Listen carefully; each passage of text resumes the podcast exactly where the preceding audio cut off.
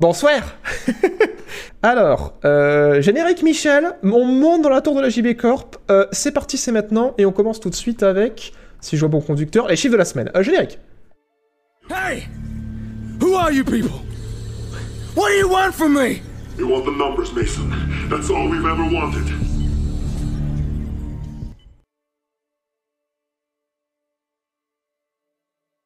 Voilà euh, Bon retour dans la tour de la JB Corp, au 369e étage, pour vous préparer à cette émission extraordinaire.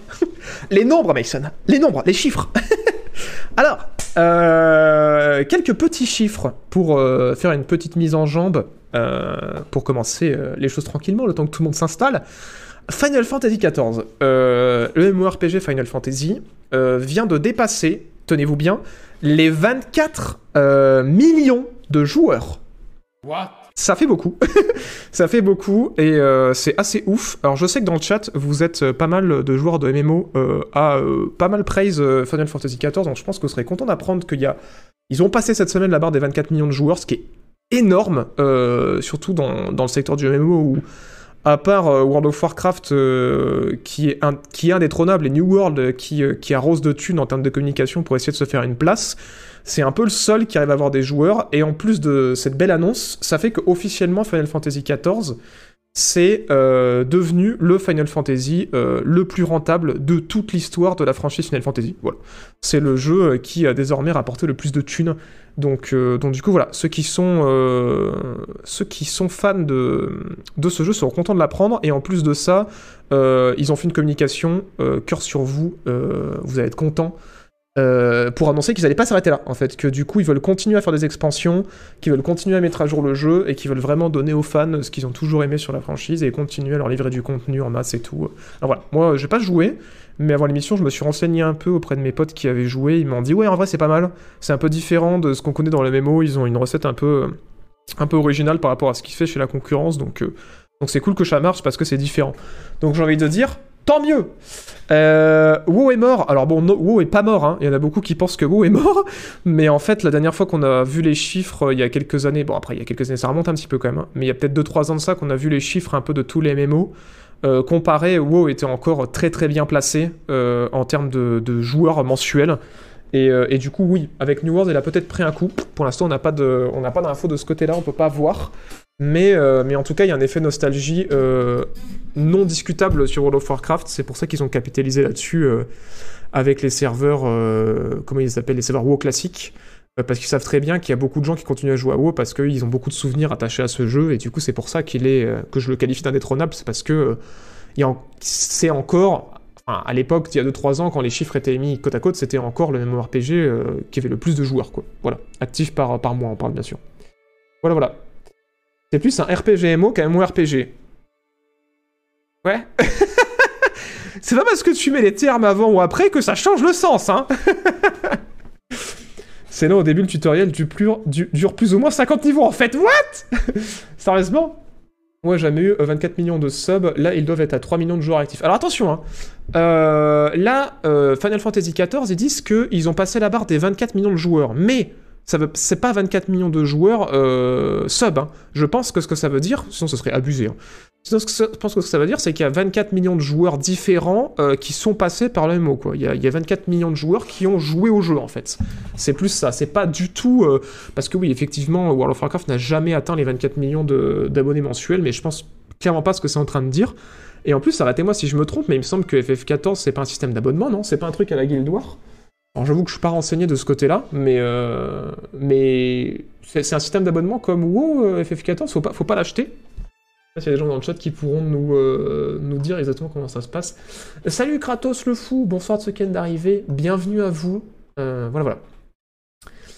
Il y a Elion qui est sorti aujourd'hui, je, ne- si je ne dis pas de bêtises. Elion, c'est quoi C'est une extension? Euh, FF14 était gratuit il y a 4 mois sur le PS Plus. En fait, il y a un abo, oui, ok, donc un système d'abonnement, ok. Les deux comme WoW. D'accord, ok. Il y a un abo. Il y a un abo à Guild Wars, non? Ah, ça, il me semblait que non. Il me semblait que c'était. Euh... T'achètes et tu joues. Il me semblait pas qu'il y avait un système d'abonnement sur Guild Wars.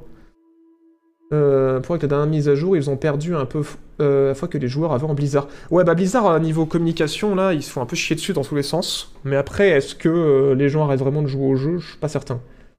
Oui, il y a pas mal d'abos en pause, tout le monde attend la suite. Ah, ok, d'accord. Donc ouais, c'est la logique d'attendre les nouvelles extensions, je suppose. euh. Après, c'est normal, hein, euh, c'est un peu le même délire que sur les Battle Royale. euh, C'est les extensions, les mises à jour qui font revenir les gens. Ça, ça ne me surprend peu. Mais, euh, mais ok. Donc les gens attendent un peu le, grand renouveau, la grande mise à jour. je comprends. Peut-être ça leur donnait un peu de répit, hein, cette histoire de, serveur classique. Peut-être ça leur a permis de, passer un peu plus de temps sur, sur le... Enfin, de temporiser un petit peu pour bosser un peu plus les prochaines extensions, je sais pas. Euh, merci, poulet euh, autant d'ori cantonné pour le sixième mois et à coucou. Merci Yggdrasil pour le huitième mois. Let's go, merci de ton soutien. Merci Orni Gold Legacy pour ton sub et bienvenue à la maçonnerie. Merci à toi ton soutien. Merci Shaki01 pour ton sixième mois. Merci de ton soutien Fable et merci aussi à Reminen pour son soutien Fable et son huitième mois. Merci beaucoup. Salut, content de te voir plus souvent sur YouTube, ça fait plaisir. Eh ben, euh, oui, j'ai été euh, plus présent euh, dernièrement, mais la dernière vidéo comme- date quand même d'un mois, hein. on va pas se mentir. Bon, il y en a une qui arrive en fin de semaine, comme je le disais, et encore qui arrive juste après.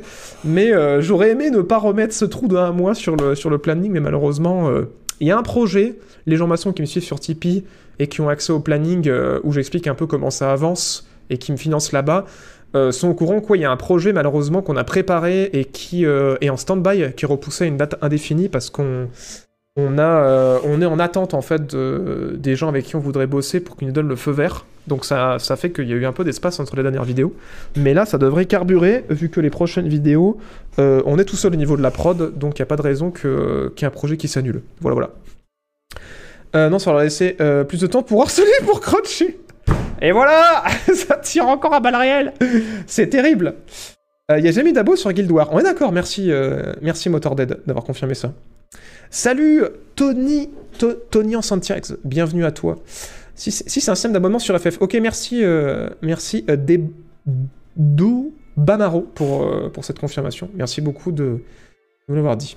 Alors, euh, c'est pas ce que j'ai à dire sur les chiffres. Est-ce que j'ai un bon sens Oui, on va parler de Reef Breaker. Euh, c'est trop bien. Reef Breaker, vous vous en rappelez, euh, c'est le jeu dont je vous ai parlé dans mon dans mon top 1D euh, que j'attendais pour cette année, et c'est sorti. Il est dans le Game Pass. J'ai joué dans le Game Pass. Méga spoiler alert. Euh, ah c'est trop fort. C'est de la méga bombasse. Je pense qu'il y a des chances que je vous le stream ce week-end. Euh, S'il y a des gens voilà, qui suivent ce week-end, je sais pas encore quand exactement. Mais euh, si je fais un stream ce week-end, je pense que ça va être là-dessus. C'est vraiment euh, trop bien. Euh, voilà, j'y joue sur PC. C'est un mélange entre un Factorio et un, et un système de RTS où en fait on joue une, euh, une meuf qui est dans une armure qui arrive sur une planète extraterrestre et où euh, on se fait rush Zerg H24 et euh, du coup bah déjà au début c'est super satisfaisant l'exploration et le défonçage de Zerg. Et après on construit sa base, on s'emmure, on essaie de se défendre et à intervalles réguliers il y a des, aliens qui, vi- qui viennent tester nos défenses et qui essaient de défoncer nos murs pour nous faire dégager de la planète. Et franchement j'avais des grosses attentes, j'avais kiffé la démo sur Steam et là maintenant que jeu complet euh, c'est hyper addictif, je crois que le week-end dernier j'ai dû y rentrer 10 heures sans les voir passer, c'est euh, ouf. Et euh, pourquoi je vous en parle? Parce que en fait, il est en train de battre des records sur Steam, euh, puisque le jour de sa sortie, il était déjà dans le top 50 des jeux les plus joués sur Steam. Donc euh, c'est plutôt pas mal. Et, euh, les gens qui y jouent ont l'air d'y jouer beaucoup et longtemps. Et euh, du coup, c'est cool. C'est cool parce que le jeu est vraiment joli. euh, il est bien foutu, il est bien fun. Et, euh, et ouais, on ne dira pas non à toujours plus de Factorio. Donc voilà, très cool. Si jamais vous cherchez un jeu euh, à penser ce week-end et que vous aimez la gestion et, euh, euh, et la construction, et, un peu les tower defense en vrai, parce que du coup, il y a un peu ce délire de tower defense quand on construit sa base et qu'on essaie de la défendre pour, pour résister à ces- tous ces aliens. Voilà, voilà. Il y, a une grosse sensation Starship Trooper, hein. franchement, on va pas se mentir. quand on voit tous les insectes qui arrivent près des murs et qu'on est à côté des tours en mode Tenez Tenez bon et qu'on est là en mode à prier, putain j'espère que j'ai fait mes bons calculs électriques parce que s'il y a une panne de courant derrière parce que j'ai pas mis assez d'éoliennes et que les, les tourelles elles, tournent plus, tirent plus, je suis mort. Donc ouais c'est vraiment très cool. C'est vraiment très cool. Enfin voilà. Un bon petit jeu indé, The Reef Breaker, euh, qui voilà, euh, est en train de gravir les échelons sur Steam et en plus qui est dans le, euh, dans le Game Pass. Voilà voilà. J'en profite pour remercier euh, Shaki01 pour son sixième mois. Eh ben j'ai déjà dit. Pourquoi j'ai eu un son de sub et Reminem encore une fois pour, pour son sub? Euh, alors, c'est gratuit Non, c'est pas du tout gratuit. euh, C'est. euh, Combien il est? On va aller voir. Euh, The Rift Breaker. Je vais vous dire ça tout de suite. Il est à moins 10%. Il est à euh, 27 euros actuellement. Sinon, il est dans le Game Pass de Microsoft pour ceux qui ont un, ordinateur. un computer, comme disent, comme disent les jeunes. c'est full solo. Ouais, pour l'instant, c'est euh, uniquement, euh, solo, un peu comme Factorio à sa sortie. Mais s'il rencontre un franc succès, euh, peut-être qu'on verra du multijoueur, mais je crois pas que ce soit dans les plans des devs pour l'instant. Mais c'est très très bien. Alors, il y a du nouveau sur le jeu de combat solo par les créateurs d'Absolver. Non, j'ai pas de nouveau de Saifu cette semaine, malheureusement. Euh, les rediffs sur Spotify. Je suis menuisier et je grille toutes les rediffs depuis une semaine à base de 5 heures par jour. Trop bien Et bah putain, je suis content. Je suis content parce que du coup, euh, je vois que ça marche bien sur YouTube les rediffusions. Mais au niveau des rediffs, euh, vous êtes pas beaucoup à la regarder. euh, et du coup, je me dis, tiens, j'espère que ça leur fait plaisir et que c'est pas juste des gens qui checkent en mode Oh, c'est quoi ce podcast? Oh non Et du coup, ça me fait plaisir quand je vois qu'il y a des gens qui me disent Ouais, les rediffs, c'est bien. ça, me, ça me fait me dire Ok, faut qu'on continue à mettre les rediffs en audio, c'est trop bien aussi. Donc, nice. Profite aussi pour vous dire que c'est dispo euh, dès le lendemain sur Spotify, certes, mais aussi sur euh, Android Podcast, Apple Podcast et quelques autres trucs qui sont aussi dispo dans, les... dans la description euh, de la chaîne secondaire qui s'appelle Jean-Baptiste Play. où Vous pouvez retrouver toutes les rediffs. Est-ce que tu vas faire une vidéo sur Far Cry 6 Non, euh, j'ai pas prévu de faire de vidéo sur Far Cry 6. Il y a une histoire. Ouais, alors ça, c'est- ça c'est ouf, putain, j'ai même pas dit. Mais en fait, ouais, j'étais trop surpris de ça. En plus d'avoir un jeu beau, euh, fun à jouer, avec des mécaniques de, de construction hyper satisfaisantes et de la progression, enfin, il y a plein d'arbres de progression. Il y a une histoire, ouais. Euh, alors, je- j'ai joué 10 heures, j'ai pas avancé énormément sur l'histoire parce que je suis qu'à la première planète. Et euh, j'ai pas encore découvert toutes les technologies, mais ouais, il y a une IA qui te parle, t'apprends des trucs, il y a une espèce de lore avec euh, une. euh, Enfin, t'es une scientifique, je crois, un truc comme ça. Et, euh, et du coup, t'es envoyé sur une planète par un espèce de groupe euh, militaire, en fait, pour conquérir les planètes et essayer de trouver un- une nouvelle planète habitable pour l'humanité. Et, euh, ouais, il y a beaucoup de dialogues. Il y a beaucoup de dialogues euh, qui sont doublés, hein, c'est pas des trucs à lire. Donc, non, c'est bien foutu. Ça rajoute une bonne couche en plus. C'est un jeu qu'on n'avait pas vraiment besoin. Et du coup, ouais, il y a une histoire. C'est un, un bonus cool, quoi. Voilà, voilà. Le computer, exactement. On précommande, mais il est déjà sorti. Vous précommandez jamais, mais lui, il est déjà sorti, donc euh, il n'y a pas besoin de précommander. Ça est fou, sort le 22 février, faut juste attendre. Ouais, tout à fait, mais, je, mais c'était légitime, hein, si demander s'il y a eu des news, on avait un peu plus de gameplay. Cette émission est là pour ça aussi. hein. C'est nécessaire les rediffs, je trouve. Et bah cool, je suis content si, euh, si vous kiffez les rediffs. Doublé en VF ou seulement VO Hmm. Euh, bah je t'avoue que je me rappelle plus. Euh, Je crois que c'est que VO. Je crois que c'est que VO. On va retourner voir sur la page Steam, mais je crois que c'est que VO et euh, ouais c'est ça. C'est que VO et c'est sous-titré français. Mais en vrai ça passe. hein. Euh, il te parle rarement quand t'es en train de désinguer du, du monstre. En fait, il te parle quand t'es dans ta base en train de, construire de nouveaux bâtiments et c'est là que l'histoire se développe. Donc si t'as bien fait tes murs, en général il a pas de souci quoi. Merci à euh, Max Levers qui prend l'argent de Jeff pour rejoindre la maçonnerie. Merci beaucoup. Et merci à Noxilas qui rejoint la maçonnerie. Merci de votre soutien à vous deux. Merci infiniment. Euh... Attends, mais précommander c'est le mal Mais oui, précommander c'est le mal Alors, euh, on va passer maintenant à la section des dates, puisqu'il y a eu beaucoup de jeux qui ont été repoussés cette semaine, ou des dates qui ont été révélées, et du coup on va en parler tout de suite. C'est parti. Do you guys want to know um, when there's uh, when a, the release date? Yeah.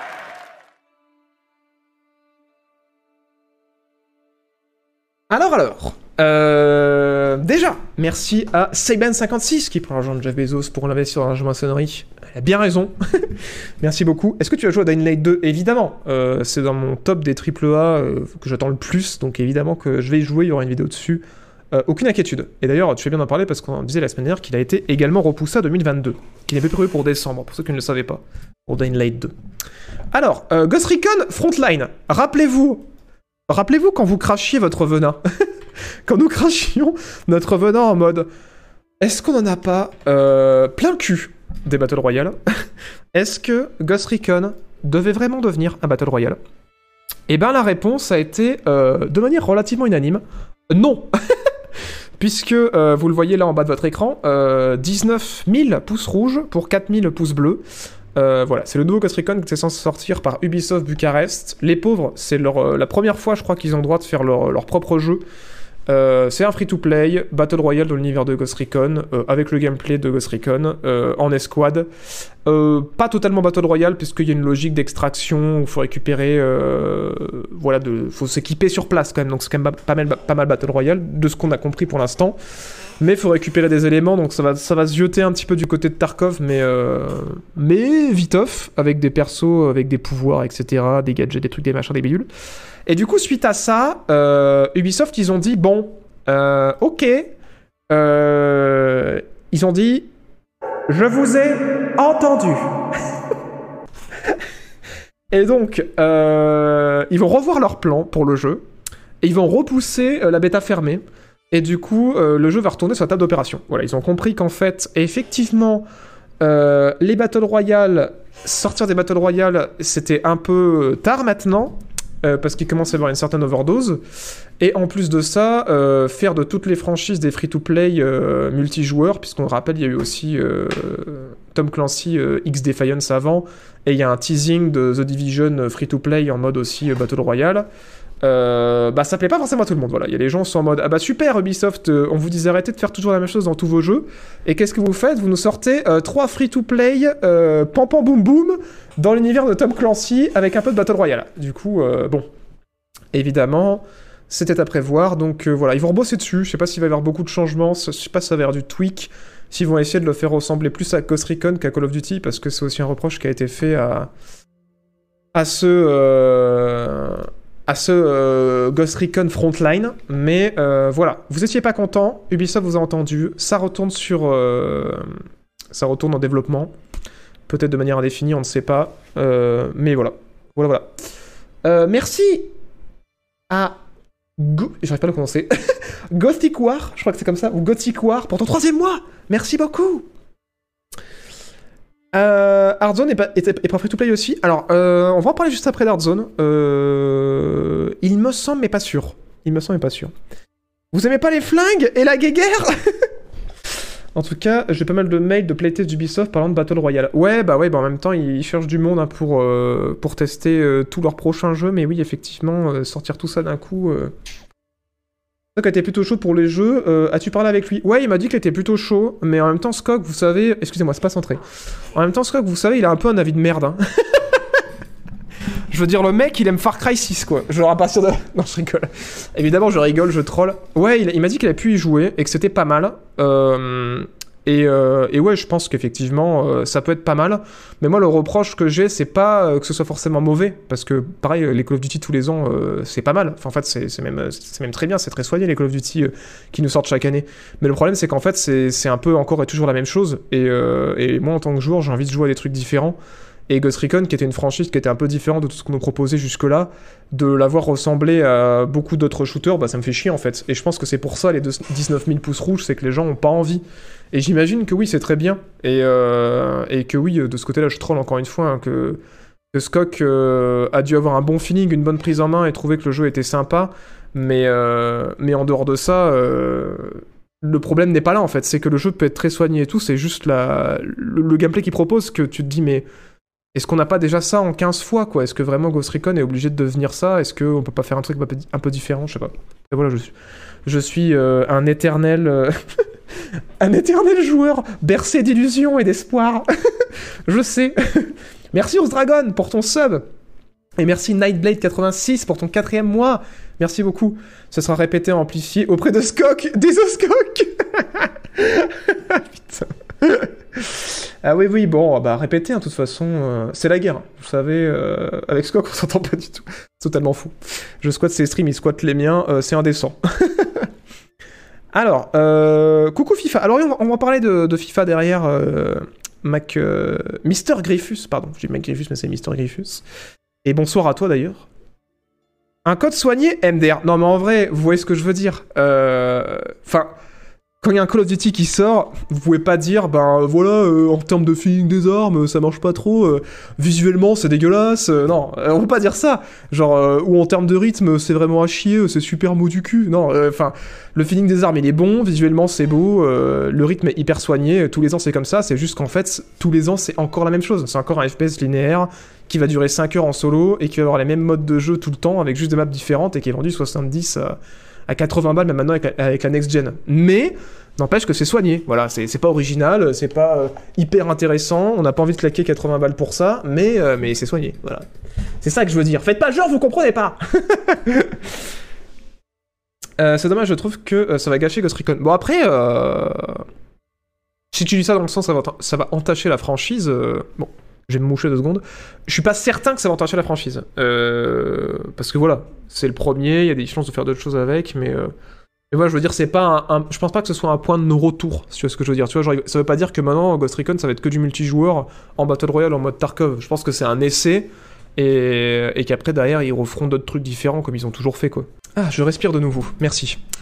Euh, voilà, mais, euh, mais parce qu'on le rappelle aussi, Ghost Recon à la base, c'était un peu plus comme ce qu'était Rainbow Six à la base, c'est avoir un, un FPS euh, très tactique, qui après avait, avait des phases aussi à la troisième personne sur PC et qui est devenu un TPS sur console.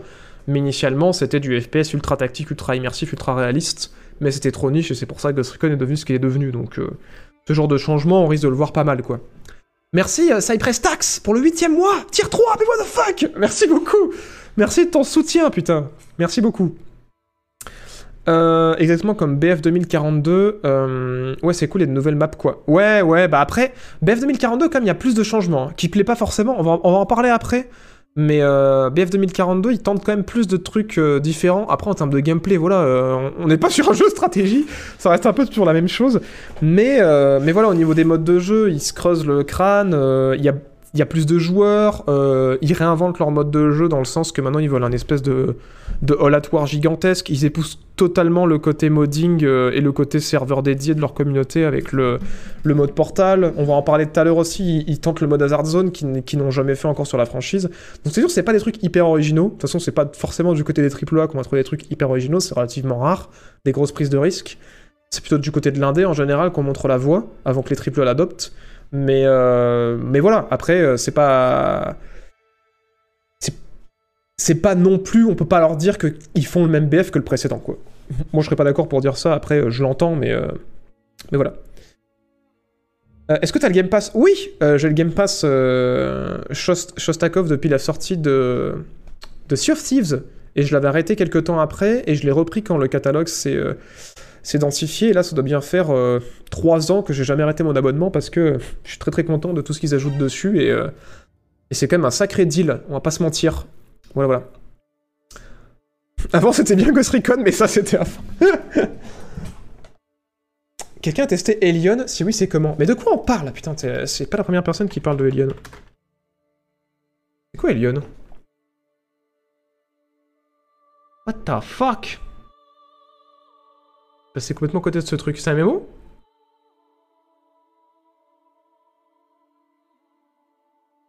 Ah ouais, c'est un MMORPG. Ok, un MMORPG euh, dans un monde magique et de technologie avec des factions. D'accord, d'accord. Et ben maintenant je saurai. Pourquoi l'encodage est dégueulasse? Ça vient de sortir du coup? Ok, ok, bah ça c'est marrant, c'est passé complètement sous mon radar. En même temps, avec New World euh, qui est tout dans l'actu, ça a une DA un petit peu similaire au niveau des armures, du coup s'il y a une news qui est passée que j'ai pas fait gaffe au nom, j'ai dû prendre ça pour New World et, euh, je suis complètement à côté. Ok, ok. Et ben l'info est lancée, voilà, s'il y a des gens dans le chat qui veulent donner leur avis et qui ont eu l'occasion d'essayer, euh, qui n'hésitent pas à partager. Salut, Xenos659 Putain, 20 mois Merci de ton soutien, merci beaucoup. Bonsoir à toute la maçonnerie, bonsoir Ebonek. Un mot de plus pour cette secte, un mot de plus où je n'ai pas fait de précommande malgré la tentation. De toute façon, j'ai plus d'argent, la secte m'a tout pompé Merci de ton soutien Et merci à Alex. Putain, Mercer Hulk pour son cinquième mois, 5 mois déjà de soutien, un plaisir de suivre tes vidéos et tes streams, continue comme ça, merci beaucoup, merci beaucoup de votre soutien, cœur sur vous. Hazard Zone ou Dark Zone? Alors on parle d'Hazard Zone euh, pour BF, mais effectivement il y aura des similitudes avec la Dark Zone, on va en parler juste après. Euh, ça va de juste que le, chat, que t'apprend, je crois que j'ai déjà que ton émission. Ah mais c'est ça, il faut que je reprenne le contrôle absolument et très vite. hein. Euh, alors, Solar H a été repoussé euh, au 2 décembre. Je suis un peu deg, merde. Solar H, vous me regardez peut-être avec des yeux en mode C'est quoi Solar H? De quoi tu parles? Solar H, c'est le nouveau jeu des développeurs de Hyper Light Drifter. Pour ceux qui connaissent. Ça a l'air très joli. Ça a l'air de bien bouger. Euh, Qu'est-ce que c'est? En fait, on joue un petit personnage dans un monde euh, totalement euh, fantasy, quoi, qui ne n'existe pas, qui va combattre en fait un trou noir qui avale les mondes. Et vous allez voir, la direction artistique est assez cool. Et en fait, c'est un genre de, de beat'em all, on va dire, qui joue pas mal sur le mouvement, parce que du coup, le personnage a un grappin et il va pouvoir slider et glisser dans les différents environnements. Et en fait, votre, de ce que j'ai compris, votre vitesse de déplacement euh, va, influer en fait sur, vos dégâts. Et euh, tout le jeu va se baser sur cette mécanique, en plus de reposer une direction artistique euh, à tomber par terre, on va affronter des grands monstres géants qui sortent apparemment de ce trou noir pour essayer de sauver notre monde. Voilà, ça a l'air très très cool. C'était prévu pour dans pas trop longtemps, ce mois-ci, je crois. Et en fait, ça a été repoussé au 2 décembre, du coup, 2021. Donc c'est dans pas trop longtemps non plus. Et il me semble que ça va être dans le Game Pass aussi, puisqu'on en parlait juste avant. Voilà, ça a l'air très très cool. Et ceux qui voient pas ce que c'était, euh, Hyperlight Drifter, euh, c'était ça, donc ça avait rien à voir en termes de, de DA, il y a que les couleurs qui se ressemblent. Euh, et en termes de gameplay aussi. Euh, voilà. Un jeu qui a fait pas mal parler de lui, peut-être que maintenant vous voyez les visuels, ça vous parle. Et Hyperlap Drifter qui est sorti un petit moment quand même, hein, 2016, ouais. Voilà, voilà. Il sort pas sur PC. Ah si, si, euh, il sort sur PC, c'est juste que là j'ai mis la bande-annonce qui est sur le site de PlayStation. Et PlayStation, vu que c'est des petits malandrins, ils mettent toujours en gros oh, PlayStation, mais en tout petit ils écrivent oh, en fait ça sort aussi sur Xbox et sur PC. Euh, mais voilà, mais non, non, c'est euh, bien prévu sur PC, pas d'inquiétude. Par contre, sur Xbox, je suis pas sûr. Je crois que je vérifie ça immédiatement. Alors, Solar Ash. C'est prévu. Ouais, c'est pas prévu sur Xbox. C'est PC, PS4 et euh, PS5. Ceux qui se posaient la question par rapport à Solar Ash, le jeu que je vous montrais euh, juste avant. Voilà, donc si vous l'avez noté dans vos petits agendas, changez la date, puisque ça a été repoussé, malheureusement.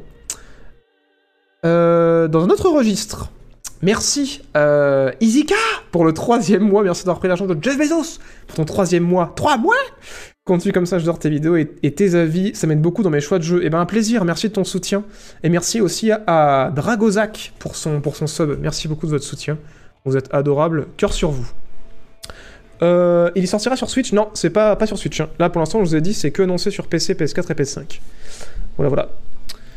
Euh, J'aimerais faire un jeu solo Metro Exodus, c'est-il un bon choix? Évidemment, j'ai fait une vidéo là-dessus, euh, n'hésitez pas à aller la voir ou la revoir. Très très cool, hein. très très cool comme FPS solo, euh, je, je te le recommande très chaudement. As-tu une nouvelle de Little Devil Inside? Mais oui, je suis désolé, hein, vous êtes beaucoup à me donner de ces nouvelles, mais euh, j'ai peur que ce soit repoussé. J'ai toujours pas de nouvelles cette année. Il est toujours daté sur le site à 2021, mais on n'a aucune news, donc, euh, donc voilà.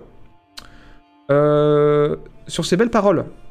Oh, Skok Pareil que j'ai un avis de merde Il débarque Non? Qui a dit ça? Moi, j'ai pas dit ça. Euh, j'ai jamais dit ça de ma vie, c'est le chat. hein. Ils te chient dessus tout le temps, ils ont aucun respect. hein. Alors, euh, non, en fait, c'est parce qu'on parlait de, euh, de Ghost Recon Frontline avant, et, euh, et les gens disaient, mais Skok, il a dit que c'était pas mal. Et du coup, j'ai expliqué qu'effectivement, oui, ça pouvait être très bien, mais que c'est plus la promesse qui n'était pas spécialement originale qui fait que les gens étaient pas contents. Voilà, voilà, pour remettre dans le contexte hors troll. Mais voilà, après, j'ai dit, aux- gens les jeux que t'avais aimés, et effectivement, ils ont dit. euh, alors, moi, j'ai rien dit, hein, mais c'est tout le chat a dit, mais il a vraiment des avis de merde et tout, il aime vraiment que des jeux péraves. Et j'ai pris ta défense et tout, j'ai fait, mais non, arrêtez, euh, franchement, euh, il, devrait faire, euh, il devrait faire des tests sur YouTube, il ferait une super concurrence à Sheshune, parce que vraiment, il a des avis hyper intéressants. Il se dit, mais non, regarde les jeux pourris auxquels il joue, voilà. Et euh, du coup, voilà, en parlant de jeux, euh, de jeux Kemskok, on va parler de Rainbow Six Extraction. je rigole, je sais même pas si c'était l'occasion d'y jouer. Je ne pense pas. Mais, euh, mais du coup, vous le saviez, il a été repoussé à, euh, à 2022, un vague janvier 2022, je crois. Et là, ça aurait fuité que visiblement, ce serait pour le 20 janvier 2022. Donc, si vous êtes intéressé par Extraction, vous pouvez noter cette date dans vos petits agendas. Pour ceux qui voient pas du tout de quoi on parle et qui sont en mode Rainbow Six quoi Mais il y en a combien des Rainbow Six Alors il y a Extraction qui s'appelait anciennement euh, Quarantaine, mais avec le Covid c'était pas ouf. Du coup ils ont dit on change le nom. Maintenant ça s'appelle Extraction. Euh, c'est euh, le jeu complet qui en fait initialement c'était un mode temporaire sur Rainbow Six Siège. Alors là vous êtes perdu, c'est pas grave, euh, ça va bien se passer. Ou en fait c'est genre le gameplay de Rainbow Six Siege, euh, mais qui se joue qu'en coop. Donc euh, trois personnages en coop avec certains personnages de, Rainbow Six Siege qui sont transférés sur ce jeu dans un gameplay à la Left 4 Dead où vous allez affronter des vagues de zombies. Différence avec Left 4 Dead, c'est que apparemment ça s'axera un peu plus sur l'infiltration, puisque voilà, les zombies seront très forts et on poussera les joueurs à, à faire de l'infiltration et à pas faire n'importe quoi, parce que s'ils meurent avec leur opérateur, leurs opérateurs sont capturés, ils pourront plus les jouer jusqu'à ce qu'ils les libérer. Donc il y a des petites idées qui sont plutôt bonnes, mais des gameplays qu'on en a vu pour l'instant, euh, voilà, ça n'a pas trop convaincu, et euh, beaucoup de gens ont peur de ce qui se passe au moment où l'infiltration s'arrête, et où ça devient de l'action un peu plus effrénée à la Left 4 Dead, et ils se demandent si le jeu pourra tenir le coup de ce côté-là. Et, euh, voilà, donc voilà, beaucoup de questions qui se posent, pas grand monde qui est convaincu pour le moment de ce que j'en ai lu, mais le jeu n'est pas encore sorti, donc euh, on lui laissera le bénéfice du doute, évidemment, parce qu'on euh, est des gens polis et bien élevés, hein, pas vrai? Alors, merci Pétatête pour le sixième mois et merci d'avoir pris l'argent de Jeff Bezos pour ce sixième mois. Et merci également à euh, T4K pour, son premier mois parmi l'agent maçonnerie. Et merci d'avoir pris l'argent de Jeff Bezos pour avoir fait ton premier mois. Bienvenue à toi. À l'aide qui dit Scott. euh, Non, j'ai pas encore fait Psychonaut 2. Voilà, voilà. Quelle indignité, tu devrais avoir honte De quoi Je veux pas te comparer. euh, Rainbow for Dead. Ouais, on pourrait, on pourrait leur proposer des nouveaux noms. Euh, ou alors euh, Rainbow for Six. Ouais, ça pourrait, ça pourrait marcher pas mal. Ça ferait le petit clin d'œil. Cette dé a claqué au sol. Oh, et voilà, tout de suite, tout de suite. Un peu la GTFO. Alors, un peu, mais GTFO euh, a l'air d'être un peu plus niche et vraiment plus dur. Je pense que Extraction se veut quand même plus accessible. Donc, peut-être des inspirations de ce côté-là, effectivement. Belle remarque, euh, Scaru, pardon. Euh, c'est possible que ça les ait inspirés, mais je pense que ça se veut comme beaucoup plus accessible que GTFO, qui, qui peut être quand même. Quand t'es pas initié, ça peut être chaud, quoi. Faut, faut, faut pas avoir peur de perdre. Est-ce que tu feras un epic test sur Battlefield 2042 Ouais, j'aimerais bien. J'aimerais bien. euh, pour, la, pour la fin d'année, c'est dans mes plans. Euh, en dehors de ça, c'est pas toutes les dates et tous les jeux qui ont été repoussés. Euh, on a eu une date pour The Day Before. Et là, vous me regardez avec des yeux en mode De quoi? Alors, The Day Before, on en parlait il y a un moment de ça. Je vais vous rafraîchir la mémoire de très très loin. Mais vraiment de très très loin. Euh, C'était ce truc-là, là. Il y a trois mois, il y avait eu du gameplay. euh, et vous étiez en mode Tain, ça peut être ouf et tout. Et j'avais dit euh, stand by, stand by, doucement, euh, soyons prudents. Parce que ça a l'air d'être un DayZ slash The Division, parce que voilà, c'est un jeu qui visuellement ressemble beaucoup à The Division, mais il n'y a pas de système de loot, c'est plus un jeu de survie à la, à la DayZ en termes de gameplay, euh, qui peut se jouer à plusieurs en équipe. Et euh, vous étiez en mode, regarde, ça a l'air super beau, euh, ça a l'air vraiment cool et tout, ça a l'air prometteur.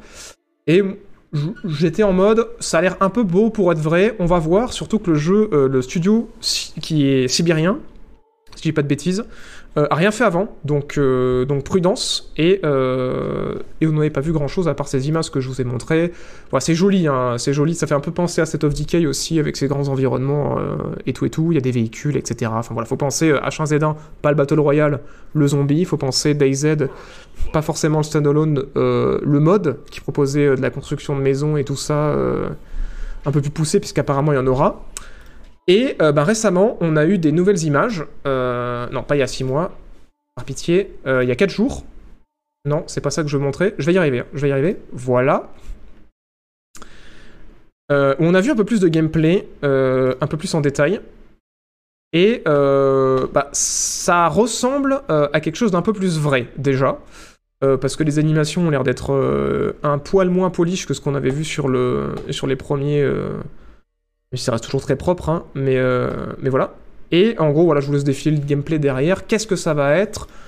De ce que j'en ai lu, euh, ça va être donc un jeu euh, de survie avec des zombies où faudra euh, récupérer de l'équipement pour son personnage. Faudra faire attention à la soif, à la bouffe. C'est joli, ça a l'air de bien bouger. Les environnements ont l'air variés, ça a l'air assez cool. On nous a parlé suite à euh, cette annonce de date, parce que du coup il est daté pour le euh, 21 juin sur PC, euh, Xbox Series X et PS5. On nous a parlé d'un MMO de survie, donc vraiment Lost Division. Et là c'est un peu flou, parce qu'ils ont dit qu'en fait, en gros, on pourrait faire des excursions avec euh, d'autres joueurs, donc potentiellement nos potes en escouade pour aller chercher du loot et tout. Et que ensuite il y aurait des espèces de zones. euh, Alors c'est vraiment, c'est vraiment flou pour l'instant les infos que j'ai eues. J'ai, du mal à y voir clair et ça qui me rassure pas trop sur ce jeu-là. C'est pour ça que j'aimerais avoir votre avis. Euh, des zones où en fait on pourrait rencontrer d'autres joueurs avec lesquels on pourrait faire équipe, mais du coup j'ai, j'ai, j'ai pas l'impression pour l'instant qu'il y a l'air d'avoir du PVP ou que le PVP en tout cas est très clairement annoncé. Euh, voilà. Et du coup, bah effectivement, les environnements sont jolis. Que dire de plus Euh, Un jeu de survie avec des zombies, euh, c'est risqué parce qu'on a passé la mode. Faudrait qu'ils arrivent à trouver un système où c'est pas trop chronophage parce que DayZ Mode a eu un succès à une époque où il n'y avait pas autant de jeux qu'il y en a aujourd'hui. Et, euh, et du coup, voilà, ça pourrait être un jeu coop sympa, peut-être. Mais le préfixe MMO TPS de survie me fait un peu peur. Euh, voilà. Donc du coup, je sais pas trop ce que vous en pensez dans le chat. Voilà, il nous montre un petit peu de customisation de maison, customisation d'armes. Euh, voilà. Je sais pas si vous, vous êtes plus intéressé par quelque chose qui aurait du PVP, quelque chose qui aurait euh, une zone PVP un peu comme la Dark Zone de The Division et une zone qui ne serait pas PVP. Est-ce que les jeux de zombies, ça vous intéresse toujours? Est-ce que juste parce que le jeu il est beau, vous y jouez? Voilà. Je, je sais pas trop, mais en tout cas, voilà, il y a des... c'est beau, ça bouge bien. Mais moi, ce genre de jeu-là, avant de les avoir vus en main, euh, c'est le zéro hype, zéro, euh, zéro avis. Je crache pas dessus, mais tant que je l'ai pas eu en main, euh, j'ai des gros doutes, quoi. Parce que des jeux de survie zombies, on en a eu un paquet. hein. Et H1Z1 aussi, quand c'est sorti, c'était joli, hein. Mais, euh, mais bon, c'est pas resté très longtemps populaire en survie de zombies. Et le, le Battle Royale, enfin le King of the Hill, je crois qu'il est appelé au début, a pris le dessus très rapidement, quoi. Voilà, voilà. Qu'en pense le chat? Ça, c'est un jeu avec la map immense, du jeu avec des zombies très clairement, euh, du PVP à la DayZ. Ouais, il y en a qui seraient intéressés par du PVP, ouais. Je comprends. Euh, on, aime les, sacs à vie Alors, je sais pas si ça va être un délire. Je pense pas vraiment que ça va être. On l'a vu dans les images. hein. Je, pense, que visuellement, ça ressemble beaucoup à The Division, voilà, avec plein de personnages. euh, qui euh, ont le même, le même archétype. D'ailleurs, oui, euh, un journaliste faisait re- re- remarquer assez pertinemment que visiblement, euh, après la fin du monde et l'apocalypse, toutes les femmes sont mortes, puisque du coup, on n'a vu aucun, aucun personnage féminin. Donc, est-ce que ça veut dire qu'ils sont partis dans un délire Tarkov en mode non, mais modéliser des personnages féminins, c'est chiant, donc on n'en fait pas ou, ou voilà, ou est-ce qu'il y aura une autre raison qui sera expliquée dans le lore? Mais, euh, mais ouais, pour l'instant, tout ce que je trouve euh, à ce jeu, c'est quoi? C'est joli. Mais je suis assez sceptique parce que le, studio a rien fait avant, je crois de mémoire. On va la regarder sur Wikipédia. Je sais pas s'ils ont déjà une page pour The Day Before. Mais euh, je dirais de prendre ce jeu euh, avec des grosses pincettes, quoi. Mais genre, euh, vraiment. Vraiment des grosses pincettes, quoi. Il n'y a même pas de page. euh, Putain, mais c'est ouf. le- J'ai l'impression que ce jeu. euh, En même temps, avec un, titre aussi générique. Euh... Peut-être que sur l'article que j'ai là. Ah, c'est Gamecult. Euh, mais je sais même pas s'ils donnent. Alors attendez, je vais sortir Thierry. On va aller voir si Gamecult ils ont donné dans leur article. euh, Le nom du studio qu'on puisse aller voir, mais déjà qu'il n'y ait pas de page wiki, ça va compliquer le truc. Euh, nanana. Ah oui, Fantastic, il s'appelle. Donc c'est bien un studio sibérien.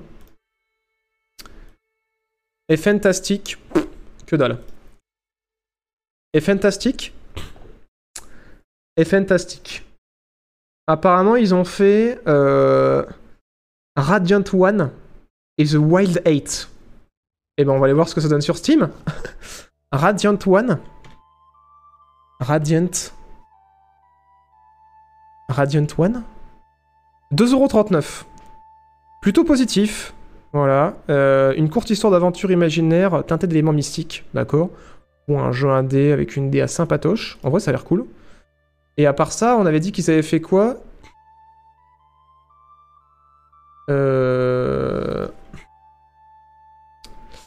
The Wild 8. Ça a l'air plus comme ça en fait. Et The Wild 8. Oula. Euh, des avis moyens sur Steam. Euh, un jeu de survie. Ah bah tiens. Un jeu de survie qui a l'air. Pardon, excusez-moi, il a tiré en plein devant. Euh, un jeu de survie vu du dessus. Un peu à la The Long Dark. Voilà. Bon, ils ont fait un petit jeu d'aventure indé avant. Désolé, avait tiré devant, vous avez pas vu à quoi ça ressemblait. Mais, mais d'accord. Bon, bah du coup, ça reste à prouver, hein, parce que là, quand même, ça a l'air vachement ambitieux. hein. On va retourner sur les images, mais... euh, passer de ça à ça quand même, euh, faut, avoir les reins solides. Donc voilà, prudence, mais en tout cas, voilà, vous savez que ça existe The Day Before. C'est prévu pour le 21 juin 2021. On verra ce que ça donne euh, quand ça sortira. Voilà, moi je, me demande si on n'a pas passé l'ère des, jeux de survie zombies et si on n'a pas déjà. S'il y encore un public pour ça en fait, parce que ces jeux-là, c'est très très chronophage quoi, du coup. euh, Enfin, un public suffisant en tout cas pour. euh, pour vendre des jeux qui ont l'air d'avoir une production aussi, euh, aussi fat, quoi. Alors, qu'en pense le chat?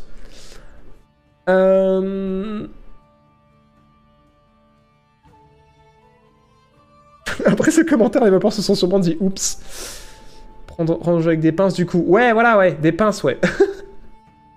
De Back 4 Blood. Euh, moi, je kiffe pas mal. Hein. Euh, alors, surtout farmé la bêta. J'ai pas encore eu le temps de m'y mettre. J'aimerais y jouer ce week-end euh, à Donf.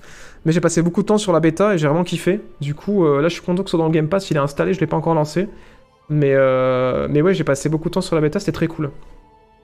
Ça vaut pas The World Before. D'accord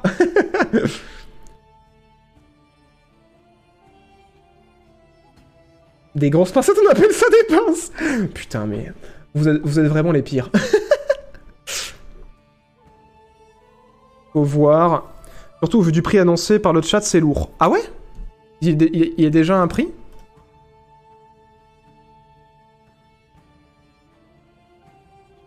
Bah, il y a pas de prix là.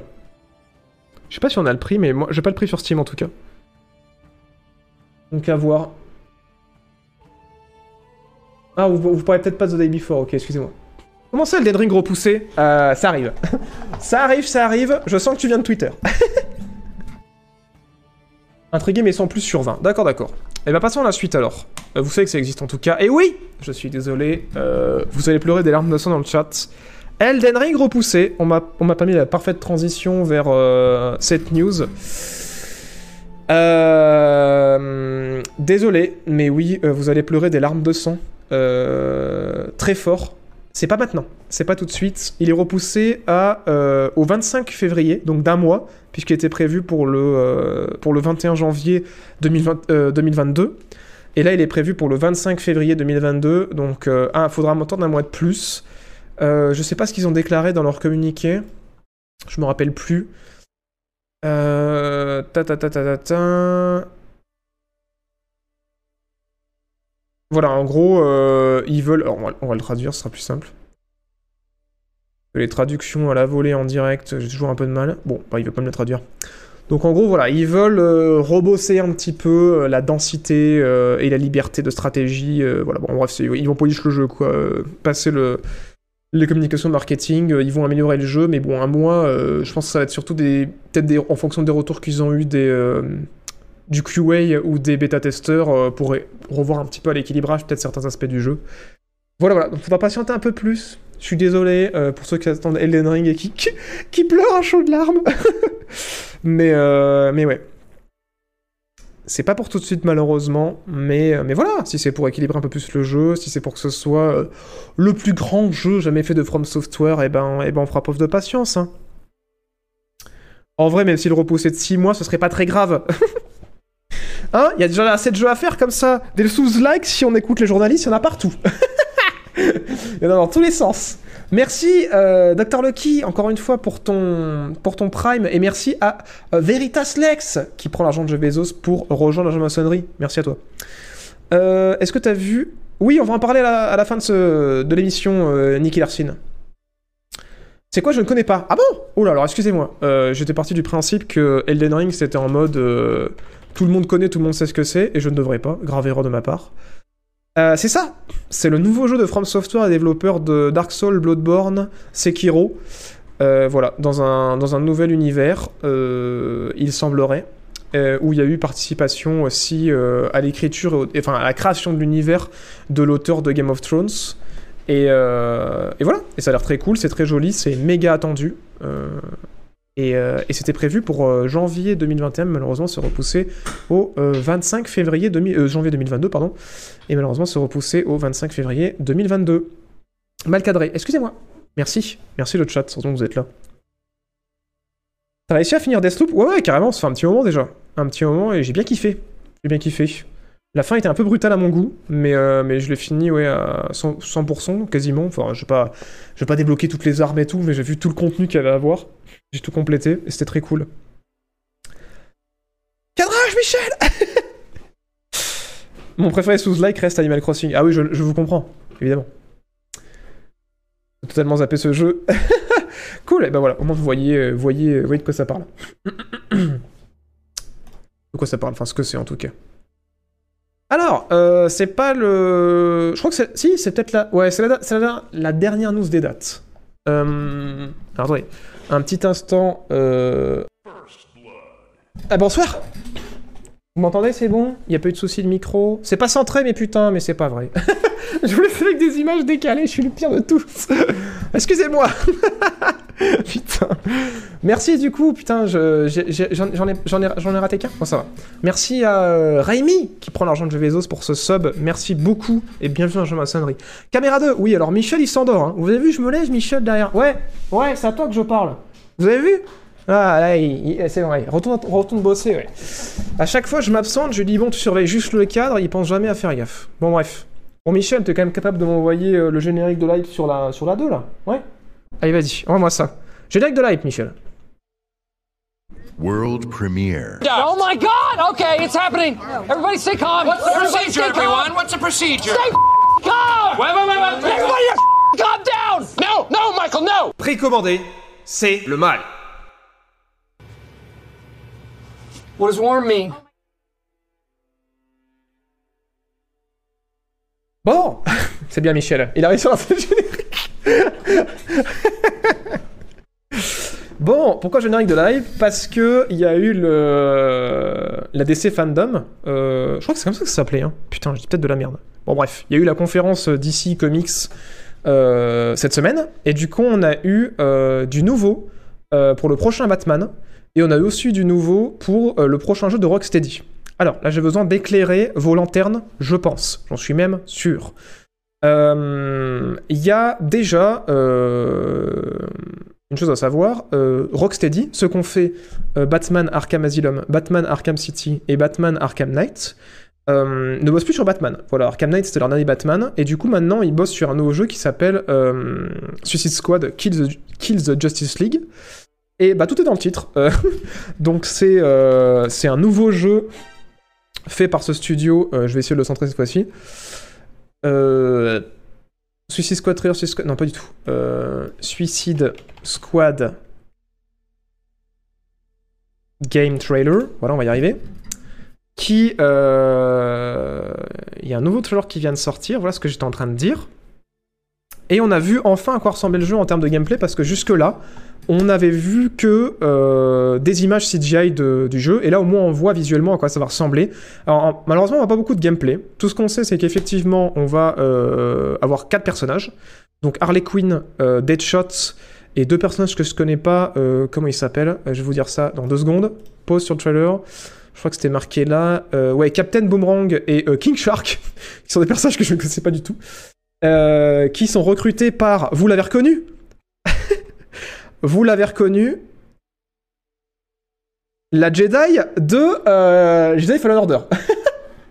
enfin, c'est pas vraiment une Jedi, mais c'est la, la meuf voilà, qui, euh, qui est votre pote dans le jeu Jedi Fallen Order. Incroyable.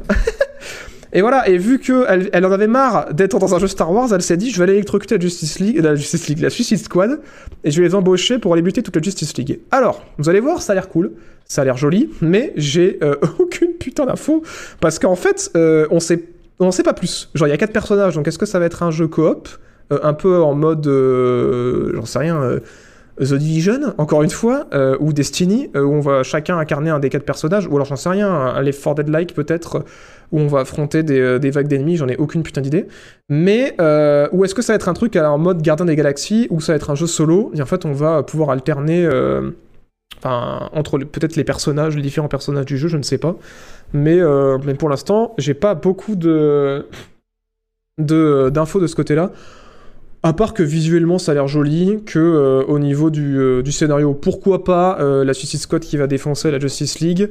Ça a l'air rigolo au niveau de l'écriture. En termes de gameplay, ben, de toute façon, Rocksteady, ils ont pas grand chose à prouver, puisqu'on rappelle, ils ont fait les, les Asylum, les Arkham Asylum, Arkham City Arkham Knight, qui étaient très très cool. À voir si ça va être un gameplay assez similaire, genre un open world de ce côté-là, ou euh, s'ils vont partir euh, dans une toute autre direction. Et, euh, et voilà. Très peu d'infos, mais on a quelques images en plus. Voilà, voilà. Qu'en pense le chat? Micro chat Le micro est tendu au chat. Merci, Baku Baku, pour ton deuxième mois. Merci d'avoir repris l'argent de Jeff Bezos. Pour ça, bah, la maçonnerie. DC Fandom, oui, c'est ça. Merci. Putain, j'avais un doute. hein. J'avais un gros doute. Merci, euh, merci Duncad. Comment ça, je viens de voir sur Twitter God of War? Mais oui, on va en parler Calmez-vous Calmez-vous, on va en parler. Recyclage, puzzle game, un Souls-like. Putain, quel bande de troll. Euh, J'ai arrêté de penser, c'est trop fatigant. Bon, d'accord. Et ben, curieux, bof. Ok. Le chat a dit curieux, bof. Et ben, on verra. Moi, j'avoue que j'ai- foi en Rocksteady. Euh, Franchement, j'ai fait euh, Arkham Knight il y a pas longtemps, là. Je l'avais pas fait à sa sortie parce que le portage PC était désastreux. Mais c'était pas mal en vrai, hein. Même encore aujourd'hui, à faire Arkham Knight, ça passe plutôt bien, même s'il y a encore quelques travers de l'open world avec des missions un peu trop répétitives. Euh, et une demande de complétion euh, un peu trop grosse. Mais, euh, mais c'est pas mal, donc pourquoi pas voir ce qu'ils nous proposent maintenant sur un autre. ben, toujours dans le même univers, mais sur, d'autres personnages. Mais si vous êtes en mode Osef, Batman c'était mieux, et ben on a eu aussi des, des images de Gotham Knight. Merde, Putain, j'ai jamais écrit Gotham, je crois que c'est comme ça. Ouais, c'est comme ça. Gotham Knight, mais spoiler, il a pas Batman non plus. Et euh, c'est pas un jeu Rocksteady. Alors là, il y a une grosse confusion euh, qui, est opérée euh, sur les gens qui suivent ce jeu. C'est pas du tout la suite de Arkham Knight. Et c'est pas du tout fait par Rocksteady en fait. C'est fait par, il me semble, Warner Montréal.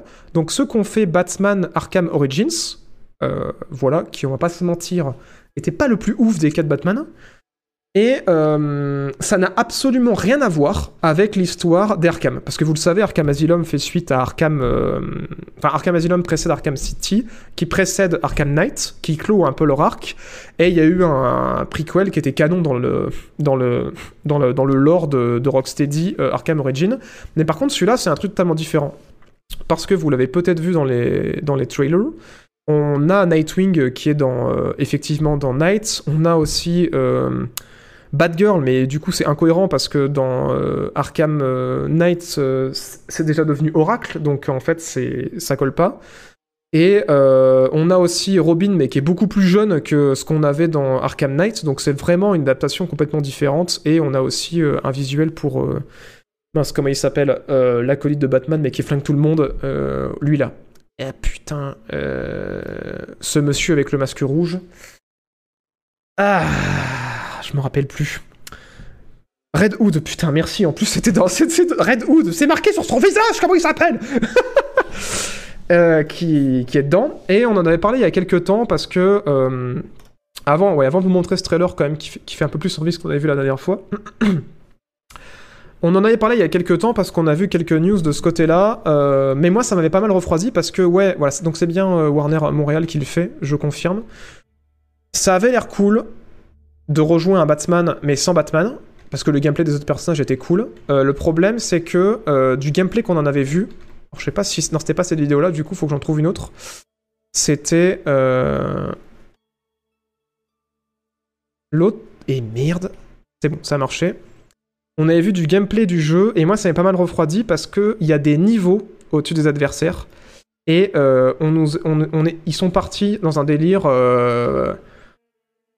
À la, euh, voilà, tout le délire The Division, Destiny et tout, où euh, bah, c'est un jeu en coop à 4, euh, où du coup, bah, faut pexer à mort, et puis s'il y a des ennemis qui ont un trop haut niveau, bah, tu leur fais zéro dégâts.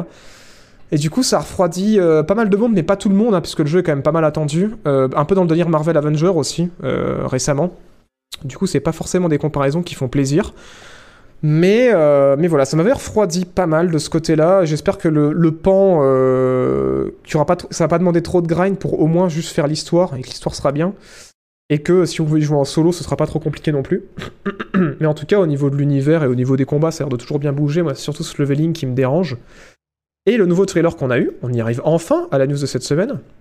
Excusez-moi, mais j'avais besoin de, de rembobiner pour, euh, mettre euh, tout le monde au parfum, c'est que euh, ils rappellent fortement dans ce trailer que en fait euh, leur jeu ça va tourner autour de la cour de hibou, qui est du coup euh, un des comics Batman les plus populaires euh, récents quoi. Et voilà, moi je l'ai pas lu encore. ça fait un moment que, que je me dis qu'il faut que je le lise celui-là parce que tous mes potes me disent qu'il est vraiment bien. Mais apparemment c'est très très bien et du coup bah, ce jeu-là va se passer dans cet univers-là. Du coup je pense que ça rehype un peu, mais prudence parce que putain si on se retrouve avec un, un re Marvel Avenger au secours quoi. Mais voilà, en tout cas visuellement euh, au niveau de de l'histoire et de comment ça bouge, bon bah voilà. hein. Je pense que ça va être très cool, mais euh, mais après, au niveau du design et des levels et tout, euh, moi je suis pas convaincu, donc on verra. Le contexte toujours bien JB. Bah cool Un plaisir, un plaisir, un plaisir. Merci putain le chat qui me Red Hood en masse, merci de m'avoir repris. Jason Todd, effectivement. Voilà, j'aurais pu sortir son nom, mais je- j'ai eu tellement du mal à sortir Red Hood que Jason Todd, j'allais pas le sortir. Et en plus, on voit d'ailleurs qu'il a même pas le même skin que dans, euh, que dans Arkham Knight euh, Red Hood, donc c'était pas possible. Euh, surtout que Robin ressemble à Damien Wayne, non Aucune idée de, ce côté-là sur, ce qu'ils ont fait de ce Robin. Je sais pas. Je sais pas qui ça va être. Voilà, voilà. Zut Ah, mince Dommage À quand un Batman, un Batman Arkham BR N- Jamais, j'espère. Jamais. C'est ça la réponse. Bon, alors le chat, euh, en mode... euh, bon, on verra. Eh bien, vous avez raison. Euh, vous avez bien raison. Et je crois que c'est tout pour ce générique de la hype. Et ensuite, on va rentrer dans la, dans la phase des débats parce qu'on a encore quelques news à traiter. Et suis-je en retard sur mon conducteur? Ça va. Ça va. Au début, j'étais en retard. Maintenant, ça va, j'ai rattrapé le retard. C'est très très bien. On va pouvoir éviter de finir à 22h. Il nous reste à peu près une heure d'émission, je pense. Euh, c'est Tim mais pas Damien. Ok, bon, c'est confirmé par le chat. Merci Praxis euh, pour ton sixième mois d'abonnement. Merci de ton soutien, une demi-année, merci beaucoup, cœur sur toi. Tu n'as pas la fonctionnalité de sondage sur Twitch? Si, euh, si, si, carrément. Mais c'est juste que, vu que je gère beaucoup de trucs en même temps, à changer les scènes, à vous sortir les news, à vous mettre les, vidéos et tout, c'est les, modos du coup qui s'en occupent en général. Mais vu que des fois les news vont un peu vite, ils n'ont pas forcément le temps de faire un petit sondage.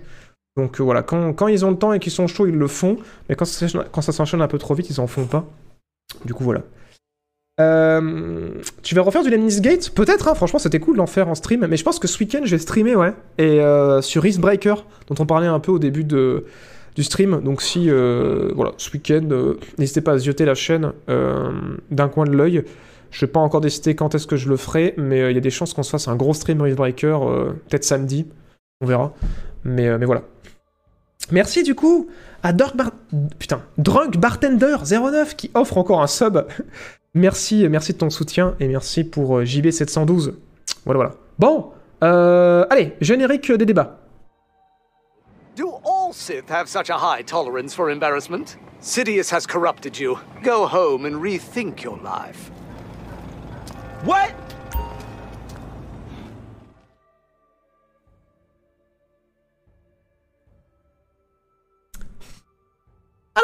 De choses euh, extraordinaires.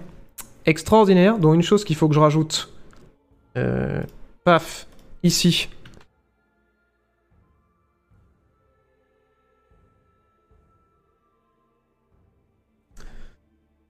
Avant d'oublier, parce que sinon après je vais me faire engueuler.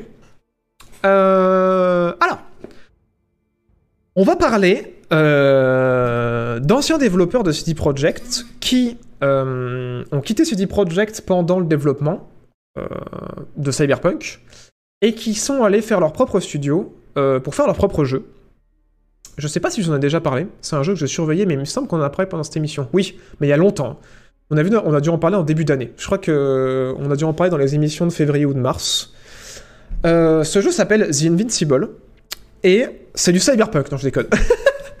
c'est comment ils appellent ça? Du euh, old school punk, je crois, ou atom punk, je crois. Je crois que c'est ça. Je crois que c'est la définition de ce truc-là. Et du coup, ils nous ont montré des images de ce jeu euh, qui est basé sur un univers euh, connu que je ne connais pas du tout, un univers de SF. Je vais vous dire le. Non, euh, c'est pas The Invincible, c'est. Oui, c'est The Invincible, mais pas comme ça. Comme ça. Ok, il trouve pas. On va y arriver. Comme ça, voilà. The Invincible, qui est basé euh, sur... Je vais vous dire ça tout de suite. Euh, c'était marqué là. Je crois que c'est ça ah Non, Star Wars Industries, c'est le studio. Bon, alors, il va, falloir que je trouve l'article pour vous dire sur quoi c'est basé. Alors, en gros, euh, pendant que j'essaie de trouver ça, on va appeler Thierry. Euh, parce que je crois que c'est sur l'article de Gamecube que je l'ai lu. J'espère que c'est sur celui-là. C'est un. Ça a l'air d'être une immersive sim. euh, un petit peu comme Cyberpunk, un petit peu comme Metro, euh, un petit peu comme Prey. Euh, Atom Punk, du coup, s'appelle le genre. Et c'est basé sur.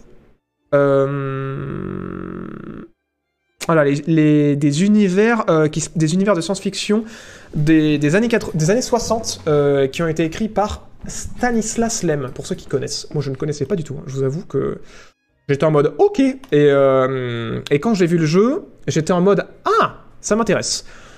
Donc, ça a l'air une immersive sim parce que, vous allez voir, c'est une vue à la première personne. C'est assez joli. On, va, voir- très peu de choses. hein. C'est un teaser. hein.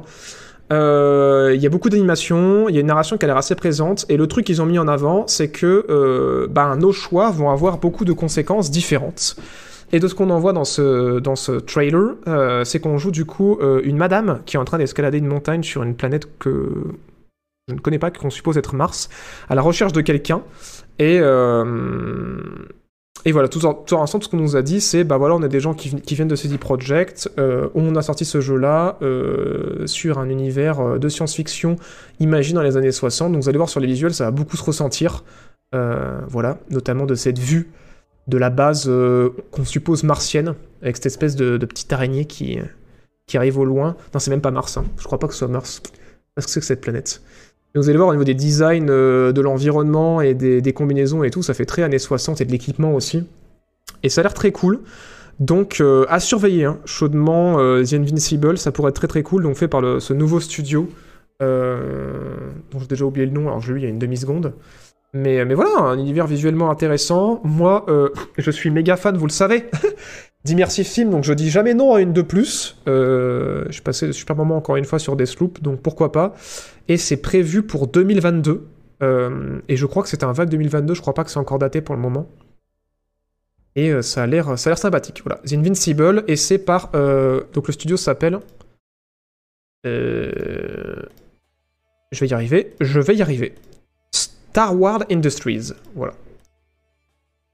Et c'est prévu pour 2022, il me semble, c'est ça, voilà, 2022. Sur, euh, sur console et sur PC. Voilà, voilà.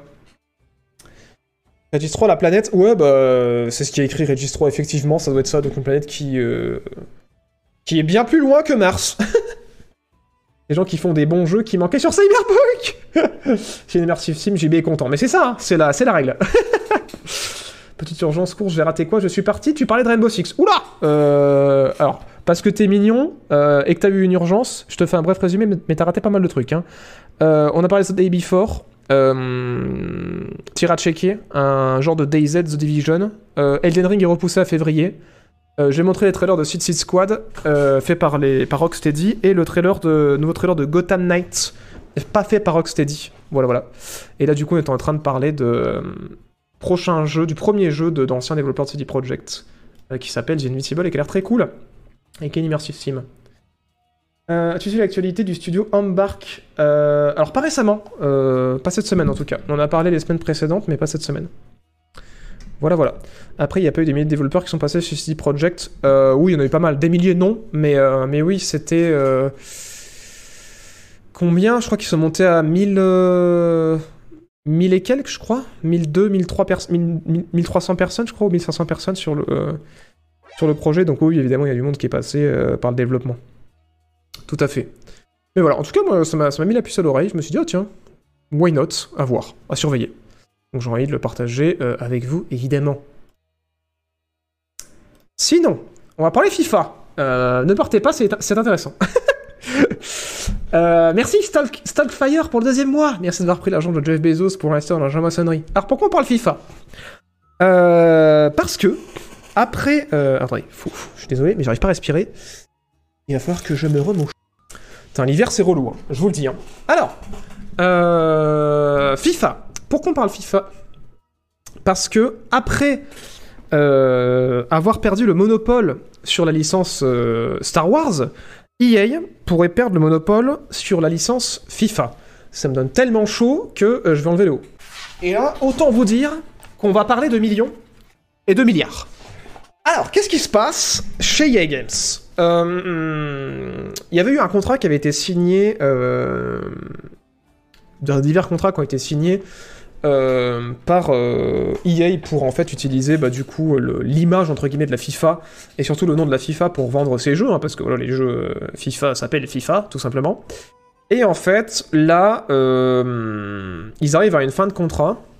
Et pour le prochain contrat, tenez-vous bien, la FIFA aurait demandé pour euh, une saison de Coupe du Monde à EA Games la modique somme de 1 milliard de dollars pour continuer à euh, écrire FIFA sur ses boîtes de jeux. Du coup, euh, EA, ils ont un petit peu fait... euh,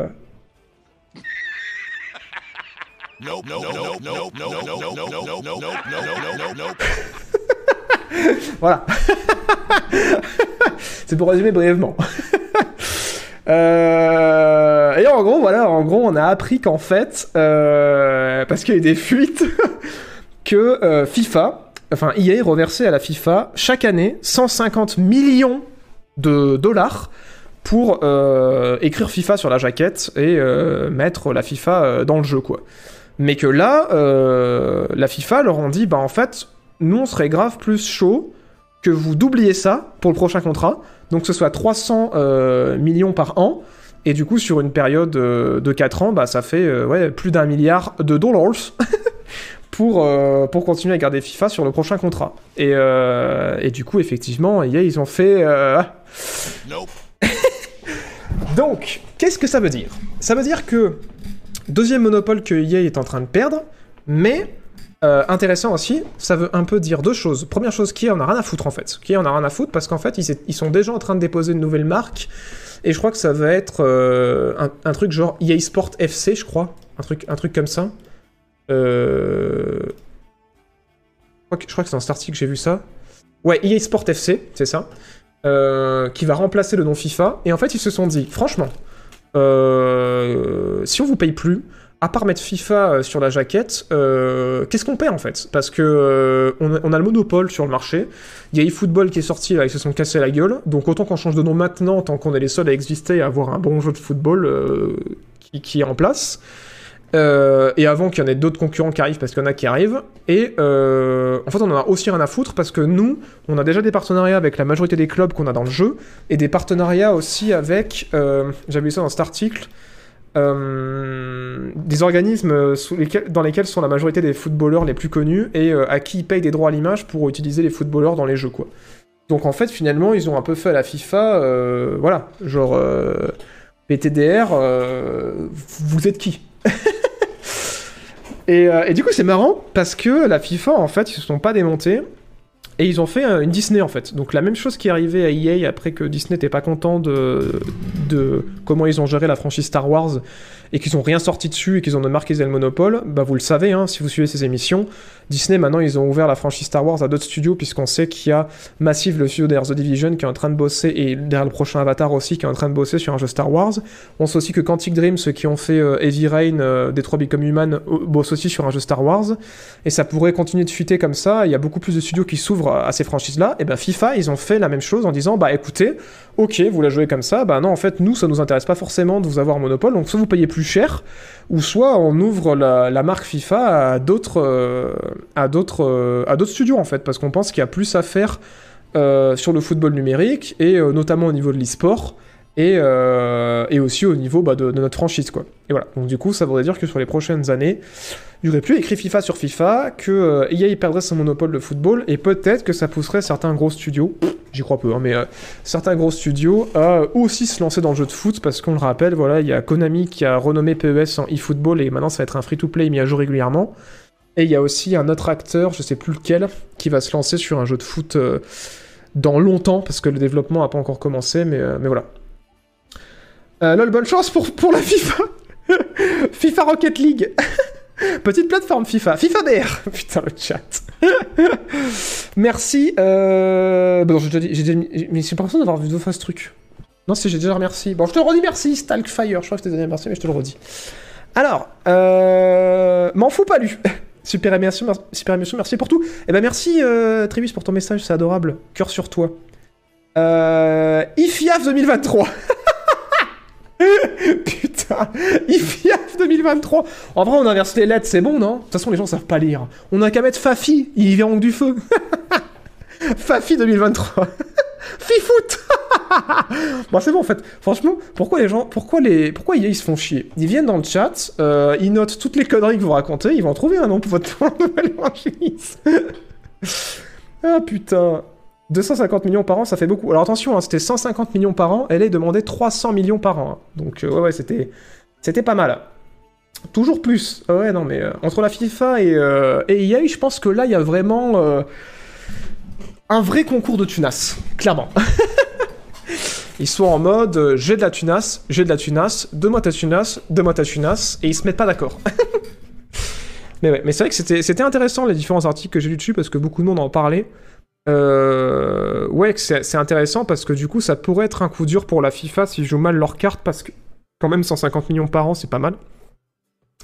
Et ça pourrait être un coup dur pour EA s'ils jouent mal leurs cartes parce que ouais, euh, FIFA, ça fait quand même des années que le, le consommateur euh, lambda, le, qui, passe en magasin une fois tous les 6 mois pour acheter un jeu, ben il suit pas forcément l'actu et il cherche FIFA euh, dans les rayons, comme il pourrait chercher Animal Crossing ou comme il pourrait chercher euh, Call of Duty. Et du coup, c'est vrai que s'il trouve pas FIFA, il va se dire bah, qu'est-ce qui se passe, il n'y a plus FIFA cette année, et du coup, potentiellement pas l'acheter.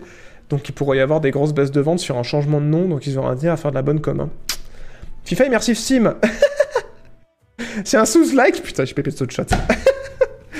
Ah putain.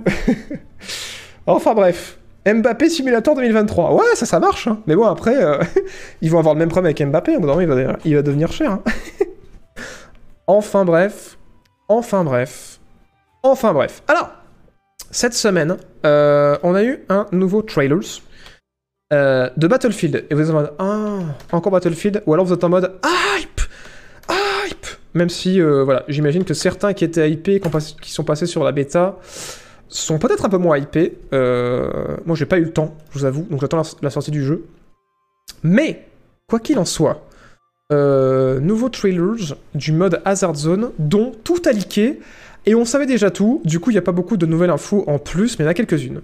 Alors, Hazard Zone, c'est le mode euh, Tarkov, mais plus accessible de Battlefield. Donc vous le savez, Battlefield, il va y avoir les modes euh, Battlefield en mode les méga maps à 128 joueurs, euh, avec plusieurs secteurs à prendre, euh, et on va se mettre sur la gueule avec au milieu de tempêtes et de niveaux qui vont exploser dans tous les sens.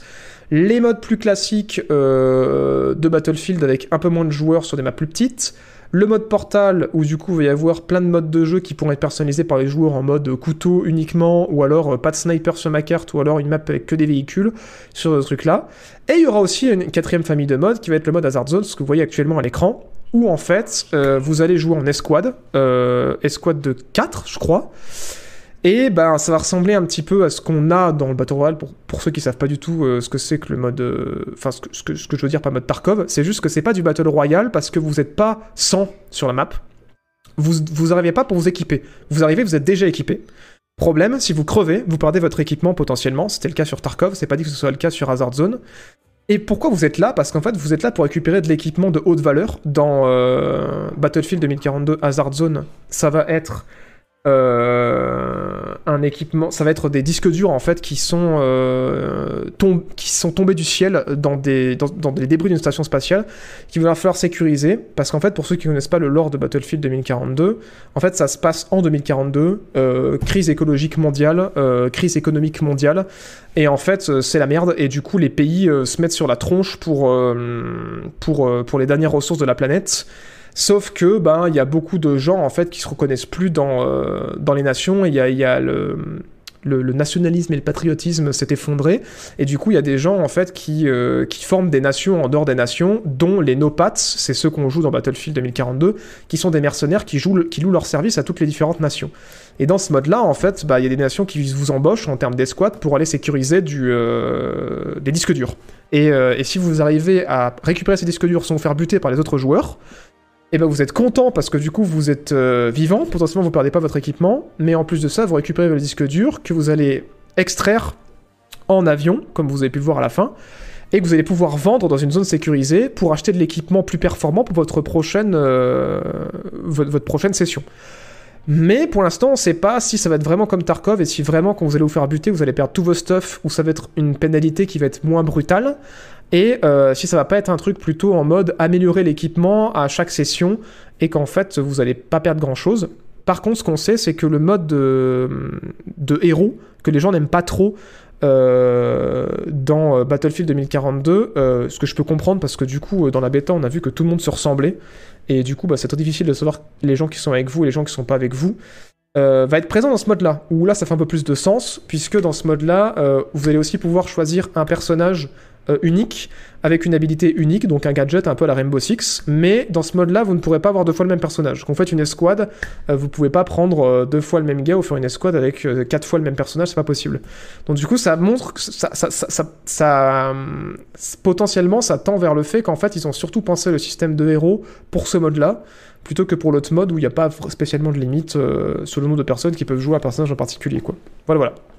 Et c'est tout ce qu'on a appris sur ce mode Hazard Zone, qui, je vous avoue, euh, moi, pour l'instant, de tout ce qui a été annoncé sur BF, est euh, un des trucs qui me tente le plus avec euh, le mode grande bataille à 128 joueurs, qui a l'air aussi pas mal. Et pour ceux qui se demandent à combien de joueurs ça va être, c'est 32 joueurs.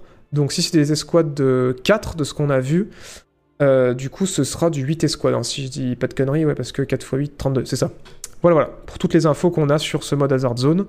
Et, euh, et voilà, ça a l'air cool. Euh, à voir s'ils arrivent à créer un petit peu cette tension euh, une fois qu'on y est et qu'ils arrivent à nous faire stresser quand on est dans ces environnements-là et qu'ils arrivent à nous faire perdre quelque chose quand même parce que c'est vrai que de perdre tout ton équipement dans Tarkov c'est horrible et c'est hyper stressant mais si tu y vas et que tu perds rien dans, dans ce mode-là je me demande est-ce qu'on va réussir à avoir les mêmes pics d'adrénaline qu'on peut avoir sur Tarkov? Voilà voilà. J'espère que j'ai fait le tour. Je vais prendre les questions au chat qu'il y a eu pendant que j'expliquais tout ça et je vais en profiter aussi pour remercier euh, Skiver TV pour son qui a pris l'argent de Bezos pour rejoindre la Jean-Maçonnerie. Merci de ton soutien. Alors, euh, qu'on a dit le chat? Hazard Zone. Euh, tu m'as dit pour Battlefield 5, mais c'est tout. Perso, j'ai kiffé la bêta. Ouais, je, sais que ça vous a pas mal divisé la bêta, hein, mais, mais voilà, je tenais à dire, parler un petit peu des retours divers que j'ai eu, même si moi j'ai pas joué à la bêta, j'ai pas eu le temps encore une fois. Un nouveau jeu de guerre moderne pour jouer les mêmes persos et armes que les 37 autres jeux de guerre de 2021. Hype de fou, putain Cette médisance, c'est terrible. Euh, comme un showdown un peu, tout à fait, c'est vrai que je cite tout le temps Tarkov, mais un showdown aussi est à citer également euh, dans ce délire-là. Un beau jeu non politique. Alors là, pour le coup, euh, voilà, ils ont jamais fait la déclaration comme quoi leur jeu était pas politique, et pour le coup, ils font pas de campagne solo, mais j'avoue que pour l'instant, de ce qu'on a vu récemment, c'est en termes d'univers, c'est vraiment un jeu qui, qui en dit beaucoup, en tout cas sur notre époque. Les développeurs ont exprimé beaucoup de, de leurs craintes et de, comment ils imaginent le, futur proche, et je trouve en tout cas l'univers de Battlefield 2042 très très cool. Et, euh, et franchement rafraîchissant et original. euh, on n'avait pas trop vu ce côté-là euh, jusqu'ici, c'était surtout du zombie ou voilà des, des trucs post-apocalyptiques où il n'y a plus personne, mais genre un univers post-apocalyptique où la civilisation est encore là, c'est c'est assez cool. Enfin, de ce point de vue-là, je trouve que l'approche qu'ils ont eue est assez cool. Ça fait regretter de ne pas avoir de campagne solo, même si bon. Historiquement, les campagnes solo de BF, elles sont rarement incroyables, donc euh, on les comprend aussi, quoi. Ça va et toi, Goetu? Quoi? Battlefield 2042 se passe en 2042 Oui, alors c'est la news de cette semaine, hein. Ça se passe en 2042, hein. Tenez-vous bien. Merci Coster, qui prend un Jean Bezos pour son 30e mois. Merci beaucoup de ton soutien infaillible. Et merci à Aurel356 qui prend aussi l'argent de Jeff Bezos pour son premier mois. Bienvenue à la Jean-Maçonnerie. Salut, euh, Alarme et Coffee, ça va très bien et toi? Si je prends ce jeu, c'est clairement pour ce mode perso. Ouais, ça a l'air cool, hein. Ça a l'air cool, hein. Euh, non, j'ai pas parlé d'Inscription. La bêta était ultra cool, même y a certains props, j'ai confiance en DICE. Ouais, on verra, on verra, on verra. euh, Voilà, après, euh, Battlefield 5, au lancement, c'était pas trop ça. Finalement, ils ont, ils ont bien rectifié le coche euh, au fil des patchs, donc euh, même si Day One c'est pas bon, il y a des chances que ça s'améliore derrière. Et méga surprise de croiser la chaîne de JB Show sur Twitch. Génial, une soirée sombre avec un avenir radieux. Eh ben, bienvenue à toi. Bienvenue à toi, camarade. Euh, Installe-toi confortablement. Je fais ce stream où on débrief l'actu euh, tous les mercredis à 18h, ça t'intéresse. Voilà, voilà. Comme ça, tu sais que c'est un rendez-vous régulier. Et j'essaie de faire un stream en plus euh, sur du jeu vidéo par semaine, mais ceux-là, ils sont pas fixes. Et j'en ferai certainement un ce week-end sur Icebreaker, je pense. Voilà, voilà. Euh, confirmez les rumeurs selon lesquelles vous auriez plagié. quoi? Amourante C'est quoi Amourante? Qu'est-ce que c'est que ça? Je connais pas du tout. J'ai pas la ref Mon PC en sueur. Séquence CD Project? Euh, C'est-à-dire Plus de précision, parce que séquence CD Project, il n'y a pas de news sur CD Project euh, cette semaine, malheureusement. Voilà, voilà. News suivante Euh, Ah Parfaite transition, puisqu'on parlait d'écologie. Euh, je suis tombé sur ce- cet article que je vous partage dans le chat. Euh, je vous avais dit qu'il y avait un article de Gamecult euh, qui était super cool sur euh, l'impact écologique du jeu vidéo dans le monde. Et, c'est toujours intéressant parce que voilà, c'est pas l'industrie qui pollue le plus, hein, spoiler, hein, loin de là, mais c'est toujours intéressant de voir un petit peu l'impact que ça a quand même et de voir quelles sont les pratiques au niveau du jeu vidéo pour ceux que ça intéresse, qui ont le plus d'impact carbone. Et là, il y a Eurogamer qui ont fait un super article aussi cette semaine que je vous balance immédiatement dans le chat, euh, où ils linkent aussi vers un autre article à eux qui est très bien foutu. Et je me suis dit, vas-y, je vais me, plonger dedans parce que vous m'avez posé souvent la question, notamment euh, régulièrement, vous me dites, mais du coup, est-ce que vaut mieux avoir un PC ou une console et acheter les jeux ou avoir un PC et une console et jouer en cloud, ou pas avoir de PC, pas de console et jouer en cloud, ou est-ce qu'il vaut mieux avoir un PC et une console et acheter les jeux euh, en, physique? Qu'est-ce que, Si on se pose la question de l'écologie, et moi je trouve cette question toujours intéressante, parce que ça nous, ça nous concerne en tant que joueur et en tant qu'être humain sur notre, sur notre belle planète, et ben j'ai- farfouillé tous ces deux articles. Le deuxième, vous pouvez le choper là euh, en cliquant sur le premier lien ici, qui sont très bien foutus. Et, euh, et où il décortique plein d'an- plein d'analyses qui ont été faites, euh, plein d'études qui ont été faites il y a pas longtemps. Et en gros, de ce qu'ils en disent, c'est qu'effectivement, hein, c'est loin d'être l'industrie la, plus polluante, mais il y, a des- trucs à noter euh, qui sont intéressants, c'est qu'effectivement, aujourd'hui, euh, on le sait, consommer les jeux en numérique, ça pollue moins. Parce que du coup, ben, il n'y a pas de transport des boîtes, il n'y a pas de, matériaux qui sont utilisés euh, pour faire la boîte du jeu, pour faire le disque, et pour que ça arrive jusqu'à vous. Et euh, vous vous déplacez pas p- jusqu'au magasin pour acheter le jeu, donc il y a beaucoup d'effets de, pollution qui sont connus, qui sont pas euh, générés par la consommation de jeux euh, dématérialisés, donc c'est-à-dire les acheter juste en ligne. Mais voilà, on sait aussi que ça pollue quand même parce que ben voilà, les serveurs, euh, la transmission des données, ça, ça a un impact. Mais par contre, il rappelle que le jeu physique vaut quand même le coup en termes d'impact écologique, dans le sens que le jeu physique peut se partager beaucoup.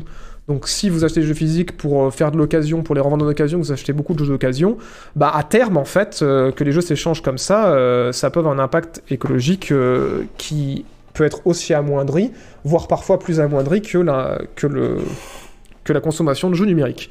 Mais la question que vous posez surtout souvent quand on parle de cloud, c'est ouais, mais on parle de cloud, on parle de cloud, on parle pas d'écologie. Assez d'écologie par rapport à ça. Et vous avez raison, parce que le cloud, c'est euh, envoyer des informations en continu. Quand on télécharge un jeu sur son ordinateur, on le télécharge en une fois, et ensuite, nous, certes, on pompe un peu d'électricité euh, pour euh, démarrer le PC et, jouer au jeu, mais on fait pas transférer des grandes quantités de données parce que du coup, le jeu est déjà installé sur l'ordinateur, donc il transmet rien. Et il y a juste quand on installe les mises à jour que bah, du coup ça refait l'échange de données et que ça, ça, ça augmente l'empreinte carbone. Et du coup, on se posait la question à se dire, mais dans cette logique, quand est-ce qu'on va vers le cloud et quand est-ce qu'on va pas vers le cloud? Et du coup, euh, il y a un super graphe là euh, que je vais essayer de vous retrouver.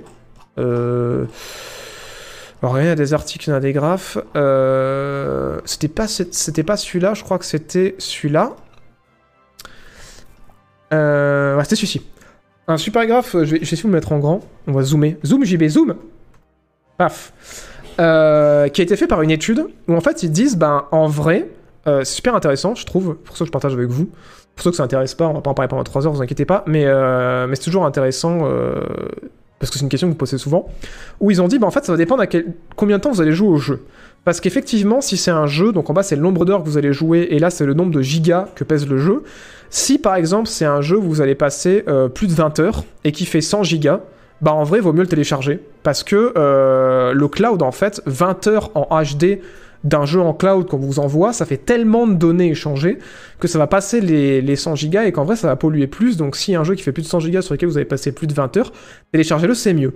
Mais par contre, euh, il disait que si c'est des jeux que par exemple vous voulez, euh, j'en sais rien, euh, qui sont beaucoup plus courts, comme par exemple vous dites bah voilà, euh, il y a un Call of Duty dans une offre en cloud, je sais que la campagne elle fait 5 heures, mais le Call of fait 150 gigas à installer, et ben là on voit que euh, si vous allez jouer que 5 heures et que ça fait 100 gigas, ça nous amène ici à cette zone, bah clairement vaut mieux jouer en cloud quoi. Parce que télécharger 150 gigas pour jouer que 5 heures, c'est clairement pas rentable. Et, euh, et, du coup, voilà. Donc, en fait, la question qu'il va falloir se poser, c'est vraiment combien de temps j'ai l'impression de jouer à ce jeu et, combien il pèse. Mais bien sûr aussi, ça, euh, c'était intéressant qu'il le rappelait dans ses, euh, dans euh, dans articles, c'est qu'en fait, ça dépend aussi de votre consommation de jeu. C'est-à-dire que pour éviter d'avoir une empreinte carbone trop grosse, évidemment, faut pas installer, désinstaller des gros jeux 15 fois.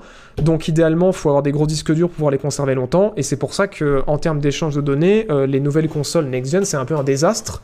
Parce que les SSD sont vraiment trop petits.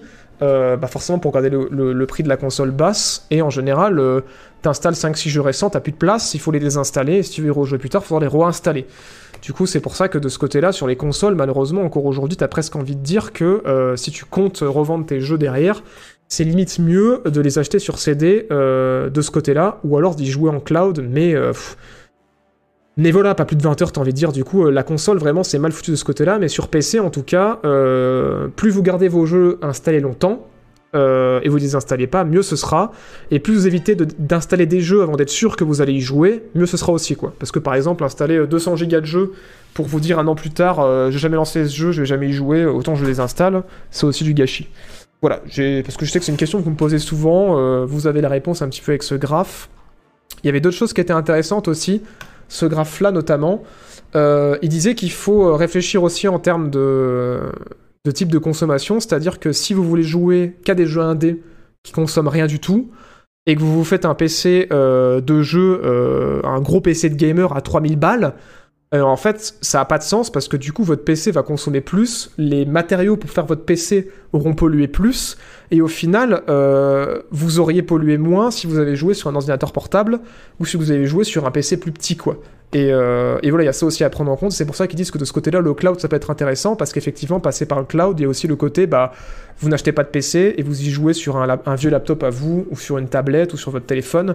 Effectivement, c'est des matériaux, euh, bah, là, par exemple, euh, un ordinateur portable ici, une tablette ici qui pollue moins que un, petit PC fixe ou un gros PC fixe. C'est plein, plein de choses à prendre en compte, mais au global, le truc qui revient quand même souvent, c'est que, ouais, euh, la vraie question qu'il faut se poser pas mal, c'est quand même le délire du cloud gaming et du, download gaming, comme ils disent.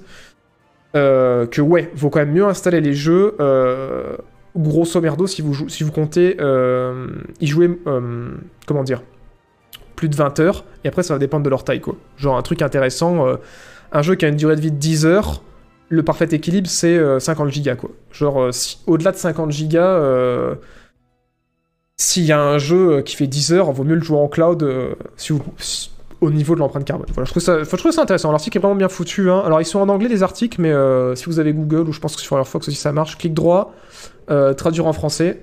Et bim, tout passe en français, vous pouvez le lire. Bon, c'est un français Google Traduction, du coup, des fois, c'est un peu bancal.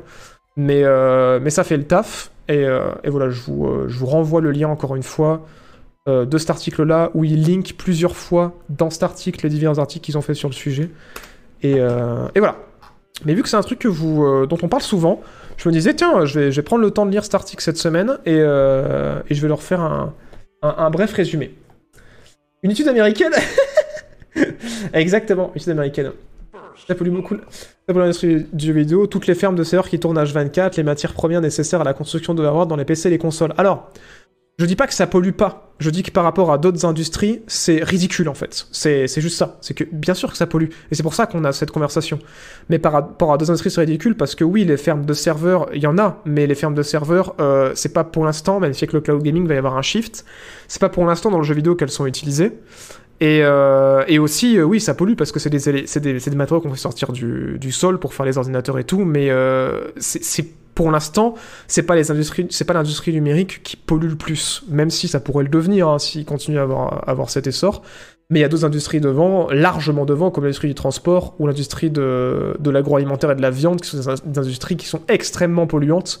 Et quand tu mets euh, à côté l'industrie du jeu vidéo au global, c'est ridicule. Enfin, genre, il euh, y, y, a à faire à côté de ça. Mais, comme le disent très bien cet article-là, et comme je vais le dire, c'est pas pour autant qu'il faut pas se poser la question. C'est pas parce que, euh, par exemple, ça, représente qu'un tout petit entième de ces industries-là, c'est pas pour autant qu'il faut pas quand même réfléchir euh, à l'empreinte carbone de cette industrie aussi, euh, avant qu'elle devienne euh, gigantesque, euh, parce que finalement, finalement, si tout va bien et que l'humanité se réveille et que euh, on prend euh, conscience de tout ça et qu'on euh, et qu'on décide ben, de, de faire les choses mieux dans toutes les industries, à un moment donné, inévitablement, on se tournera aussi vers le jeu vidéo. Voilà, voilà. J'ai renvoyé l'URL de, de l'article. Voilà, voilà. Non, pas encore Carne d'acier. Pas encore, pas encore. Euh... Industrie textile aussi, oui, il y en a tellement. En vrai, on pourrait, on pourrait faire un live complet sur euh, les différentes industries et leur pollution, mais euh, ça me demanderait beaucoup de préparation. Euh, ce n'est pas mon milieu de, où j'ai le plus d'expertise, même si je m'y intéresse énormément. Mais, oui, effectivement, il y aurait beaucoup à dire. rien que oui, pour le. Comme je le disais, pour le transport ou pour l'agroalimentaire, c'est. C'est indécent, quoi. Genre, les, les- pourcentages par rapport à la pollution mondiale, c'est- c'est inquiétant. Voilà, certains diront. Merci euh, Lixionex pour son cinquième mois. Merci Iglegle pour le troisième mois. Merci d'avoir pris l'argent de Jeff Bezos euh, pour l'investir dans l'argent maçonnerie. Merci à Nemu45 qui prend l'argent de Jeff- Bezos aussi pour l'investir dans l'argent maçonnerie. Merci à Macron Ron pour, qui, pour la même raison, euh, pour son premier mois. Bienvenue à vous deux. Merci à No Gaming qui prend l'argent de Jeff Bezos pour son deuxième mois. Bon retour parmi nous. Et merci à Clémoufle qui prend son propre argent pour rejoindre l'argent maçonnerie. Merci beaucoup. Merci infiniment de votre soutien. L'industrie de la maçonnerie pollue, beaucoup. Alors non, nous, attention, hein. Euh, je sais que quand vous voyez la tour de la JB Corp en plein centre de Paris en face de la tour Eiffel, vous vous dites, mais comment on fait pour alimenter en électricité euh, autant de gens? Déjà, nous, euh, sachez que tous nos travailleurs, on les paye tellement bien qu'ils habitent tous autour de, la tour en plein centre de Paris. Voilà, parce que vous le savez, hein, la JB Corp, on est pété de thunes, et nous, on n'est pas en mode Google, Amazon, voilà, à à mettre, euh, à se dire énergie verte, à euh, faire pousser euh, des champs d'éoliennes et de, panneaux solaires dans des pays où ça coûte pas cher pour après prendre l'é- l'énergie électrique de pays où ça nous arrange. Non, non, non. Nous, à l'agent maçonnerie, à la JB Corp, on a sur chacune des vies de notre immeuble des panneaux solaires et en fait notre tour tourne sur elle-même pendant la nuit quand il y a personne avec le vent pour alimenter l'électricité du lendemain. Donc toute l'énergie verte est produite sur place et consommée sur place et consommée sur place et voilà, on n'a aucune empreinte euh, énergétique de ce côté-là. Euh, ne vous inquiétez pas. Est-ce qu'on va parler de GTA Trilogy Remake Non, on en a parlé la, semaine dernière. Mais puisque tu fais la petite parenthèse, on a eu une, euh, quelques fuites incroyables. Tu vas pas le croire, mais apparemment, dans la trilogie remaster, il y aurait des meilleures textures et des meilleurs éclairages. Voilà. c'est incroyable. Je sais que c'est la news de la semaine. euh, personne n'y croit, mais, euh, mais c'est vrai. C'est réel. C'est réel. C'est réel. Euh, c'est la news qu'on avait. Alors vraiment, je, je, vous en parle maintenant. Je l'ai pas dans les news parce que je me dit, c'est trop gros pour en faire une news à part. Il faut que j'en parle entre deux news parce que c'est trop énorme comme, comme, comme annonce.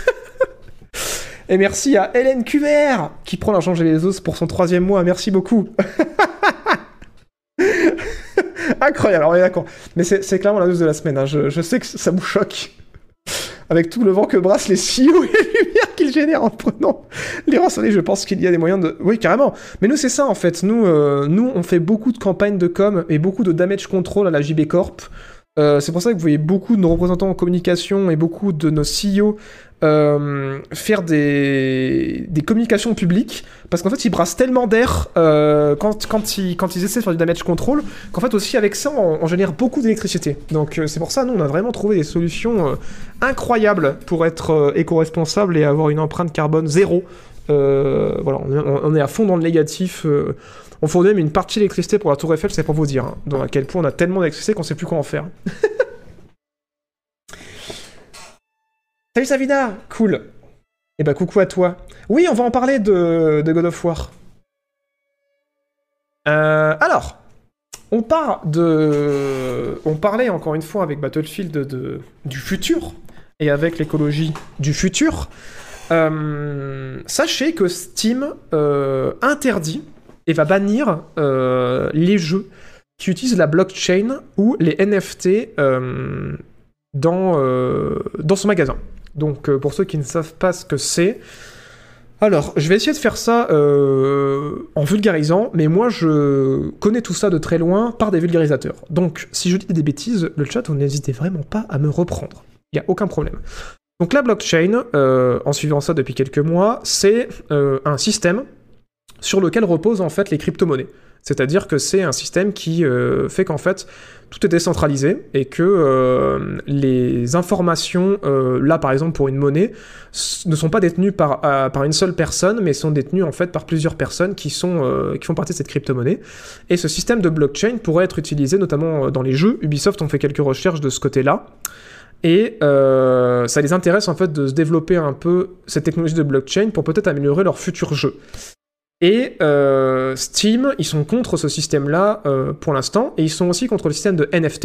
Et le système de NFT, c'est autre chose. C'est, euh, enfin, c'est autre chose. C'est similaire au niveau de la technologie, mais c'est en fait quelque chose qui permet de dire qu'un élément numérique est unique. Vous savez, dans la réalité, si quelqu'un fait une peinture, bah, c'est facile de l'identifier. Genre, on fait des tests dessus, on, retrace d'où elle vient, euh, on essaie de la dater et on se rend compte si c'est vraiment la peinture d'origine ou si c'est pas un faux ou si c'est pas une copie. Mais dans le numérique, c'est très difficile à faire ça. Et du coup, le NFT, en fait, c'est un système qui permet aujourd'hui, si quelqu'un fait une peinture numérique ou fait un dessin numérique euh, ou fait un modèle numérique, de euh, dire, bah en fait, ça c'est l'œuvre d'origine. Par la technologie NFT, on permet de, l'authentifier, de l'assurer, et on est sûr qu'en fait c'est l'œuvre d'origine. Donc si vous voulez l'acheter, vous êtes sûr que c'est la vraie. Et du coup, bah, ça fait exploser un peu le, les œuvres numériques, comme par exemple des, des codes de jeux vidéo, euh, des premiers enregistrements de musique, euh, des œuvres numériques, tout ce genre de trucs-là. Euh, qui- parce qu'en fait, on a vraiment maintenant possibilité d'authentifier les, les, œuvres grâce à ce système-là. Et Valve est contre euh, l'implémentation de ces systèmes en jeu. Et je vais expliquer pourquoi. Avant de regarder vers le chat, j'ai pas dit de bêtises.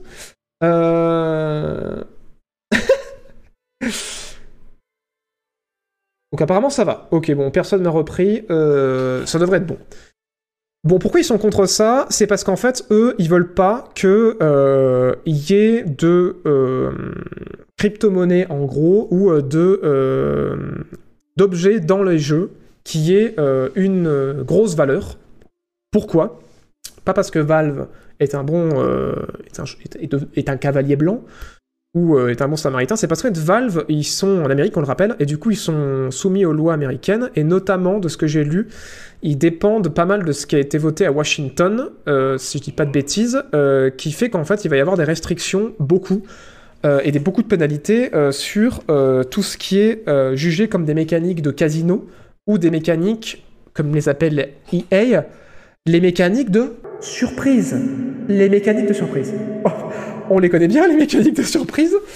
Et je pense qu'ils ont peur d'une certaine forme de régulation et que du coup ils veulent se protéger de ce côté-là au niveau du magasin et dire ben euh, les loot box, on est dans un espèce de flou juridique pour le moment, mais tout ce qui est blockchain et NFT, euh, ça va être un gros non de notre côté.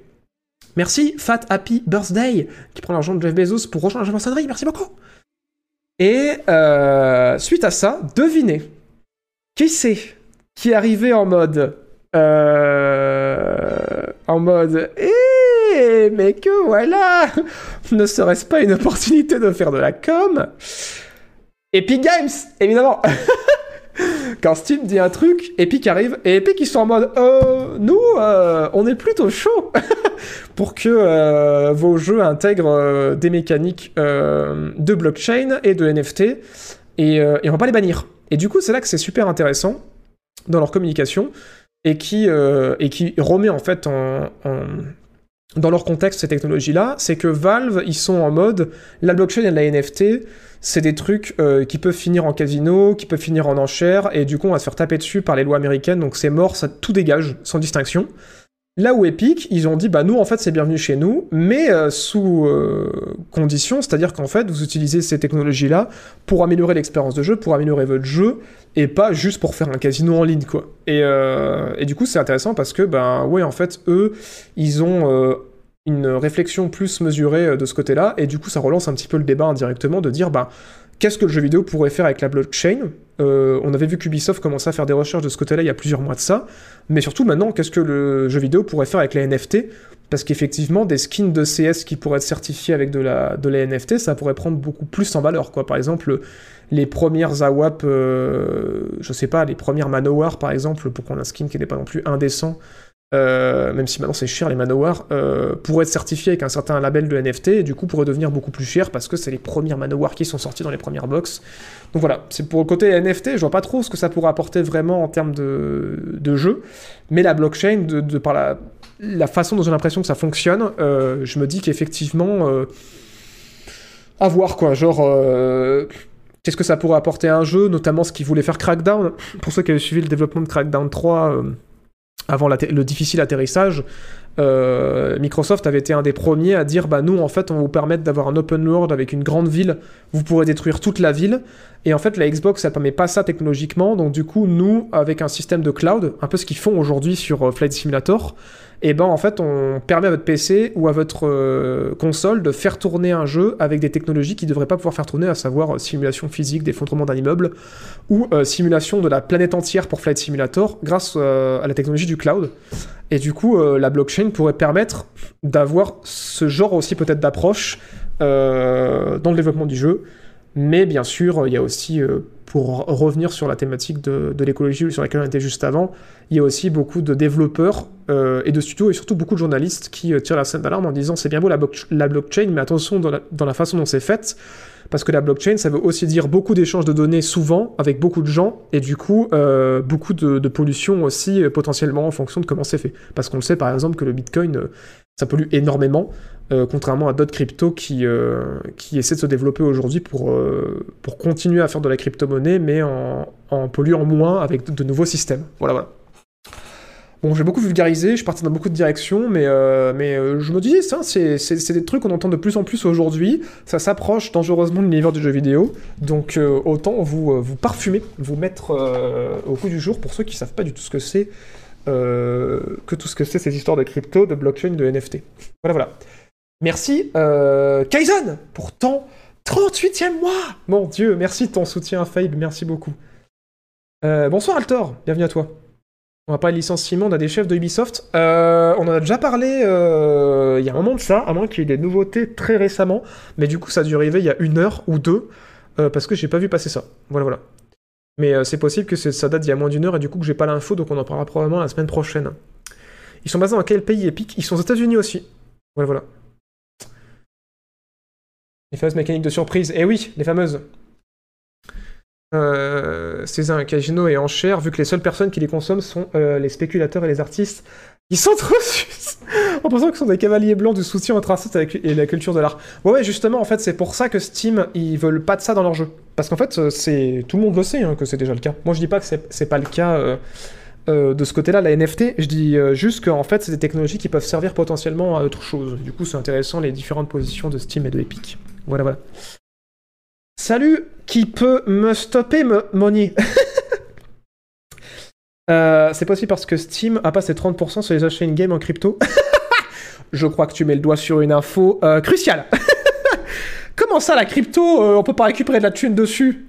Qu'est-ce que c'est que cette histoire? On remballe Je pense que c'est un peu ce qui s'est passé dans la grande tour de Steam. Ça date d'il y a un jour. Euh, bah, j'ai pas vu passer l'info. Euh, Peut-être que du coup, les médias que je suis l'ont pas encore traité et que du coup, bah, euh, elle, va tomber dans la soirée de mon côté. Parce que vu que je suis beaucoup de médias américains, avec le décalage horaire, il est possible que j'ai pas vu l'info encore. Mais, voilà, si c'est juste un jour et si c'est pas plus d'une semaine, alors j'en ai pas parlé, mais si c'est plus d'une semaine, j'ai dû en parler la semaine dernière. Voilà, voilà. Mais vu que j'ai pas d'infos pour le moment, je, je, vais pas supposer quoi que ce soit. Alors, en dehors de ça, on va parler de Bloodlines 2. On va revenir un peu sur des jeux vidéo euh, concrets, en dur. Euh, Bloodlines 2, pour ceux qui ne voient pas ce que c'est, c'est une immersive sim C'est trop bien Non, en vrai, Bloodlines 2, ça me fait peur. Euh, Bloodlines 1, très vieux jeu. Très bien. Sur l'univers Vampire the Masquerade. Et Bloodlines 2, euh, très attendu. Problème. Développement compliqué. Euh, premier gameplay vu pas convaincant. Et en gros, voilà, c'est une immersive sim euh, dans un. euh, mais vraiment, enfin, le premier, c'est vraiment les, codes propres de l'immersive sim, c'est-à-dire un mélange de. Jouer à la première personne et de RPG, où en fait vous jouez un vampire, et dans le premier on pouvait choisir quel type de vampire on était, ensuite rejoindre les maisons qu'on voulait rejoindre, et devenir le vampire qu'on voulait devenir, un petit peu dans, comme ce ce que vous pouvez faire sur par exemple Fallout New Vegas. Euh, voilà, ce. Il y, a, tellement des immersive sims. Euh, immersive sim, mais avec moins d'impact sur les choix, mais un petit peu quand même euh, Metro Exodus, euh, Cyberpunk. voilà, on peut citer ce, ce type de jeu-là, les systèmes choc aussi. Et euh, Bloodlines 1 avait eu un franc succès quand même, même si voilà, ça a bien vieilli. Et du coup, il y a eu une suite qui avait été annoncée, éditée par Paradox, donc Paradox qui édite pas spécialement de, de RPG ou d'immersive sim, puisqu'ils sont surtout connus pour les jeux de, des jeux de gestion, euh, à savoir euh, bah, Crusader Kings, euh, il y a tellement, euh, Stellaris aussi, il me semble que c'est eux, euh, Earth of Iron, ce genre de trucs-là. Et euh, le développement a été long, ça a été galère, et quand on a vu les premiers gameplays, les gens étaient pas trop convaincus parce que bah, c'était un peu moche, et euh, enfin pas ce que vous voyez là à l'écran, hein, bien sûr, hein, c'est ce qui a été vu notamment aux diverses Gamescom. Et les gens s'étaient dit ouais ça a l'air cool, ça a l'air un peu comme Bioshock et tout, avec des pouvoirs euh, à utiliser, il y a une liberté de déplacement qui a l'air sympa, les, les, les, les, les choix ont l'air d'avoir des impacts et d'avoir plein de quêtes cool, mais par contre, euh, ouais, au niveau des animations, au niveau du punch, au niveau des déplacements et au niveau des visuels, ça a pas trop convaincu quoi. Voilà.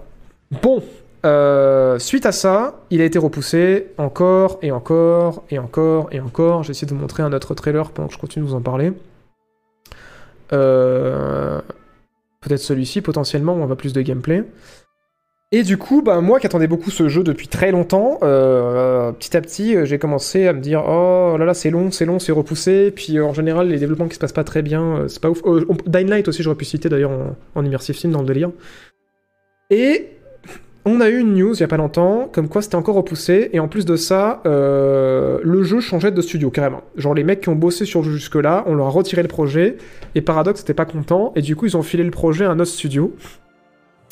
euh, dont ils veulent pas dire le nom pour l'instant et dont ça a toujours pas fuité, on sait toujours pas encore aujourd'hui quel est ce studio.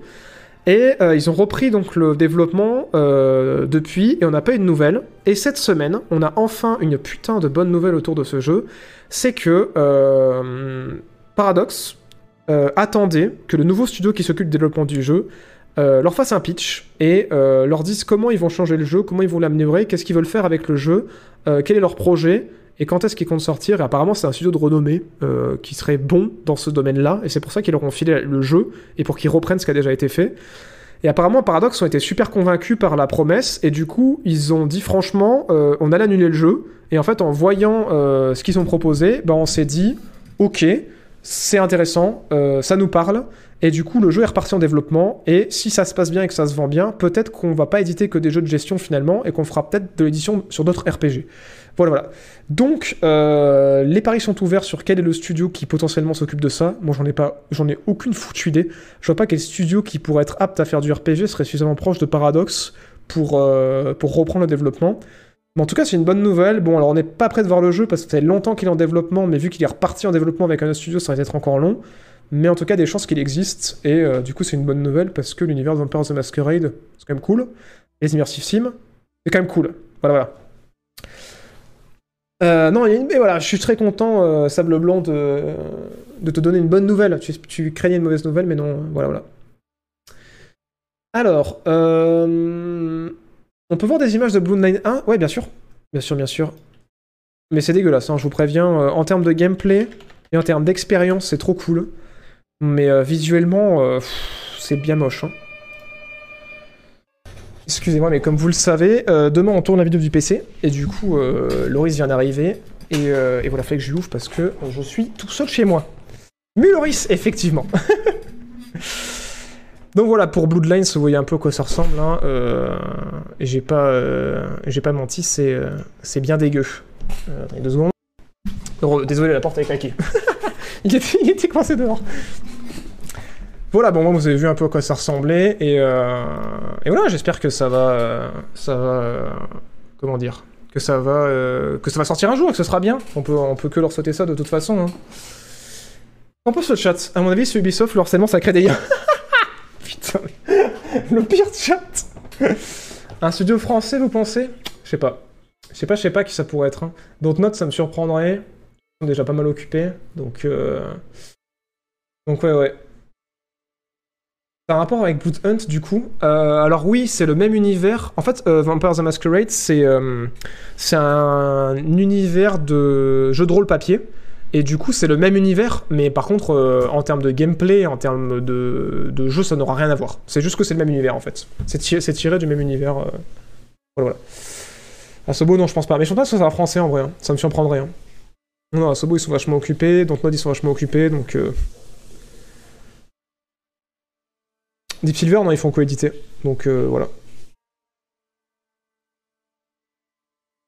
Euh, alors non, c'est pas... euh, les images que vous avez vues, ça a été fait par un autre studio dont je me rappelle plus le nom. Et non, c'était pas Arkane, du coup, euh, qui a bossé dessus.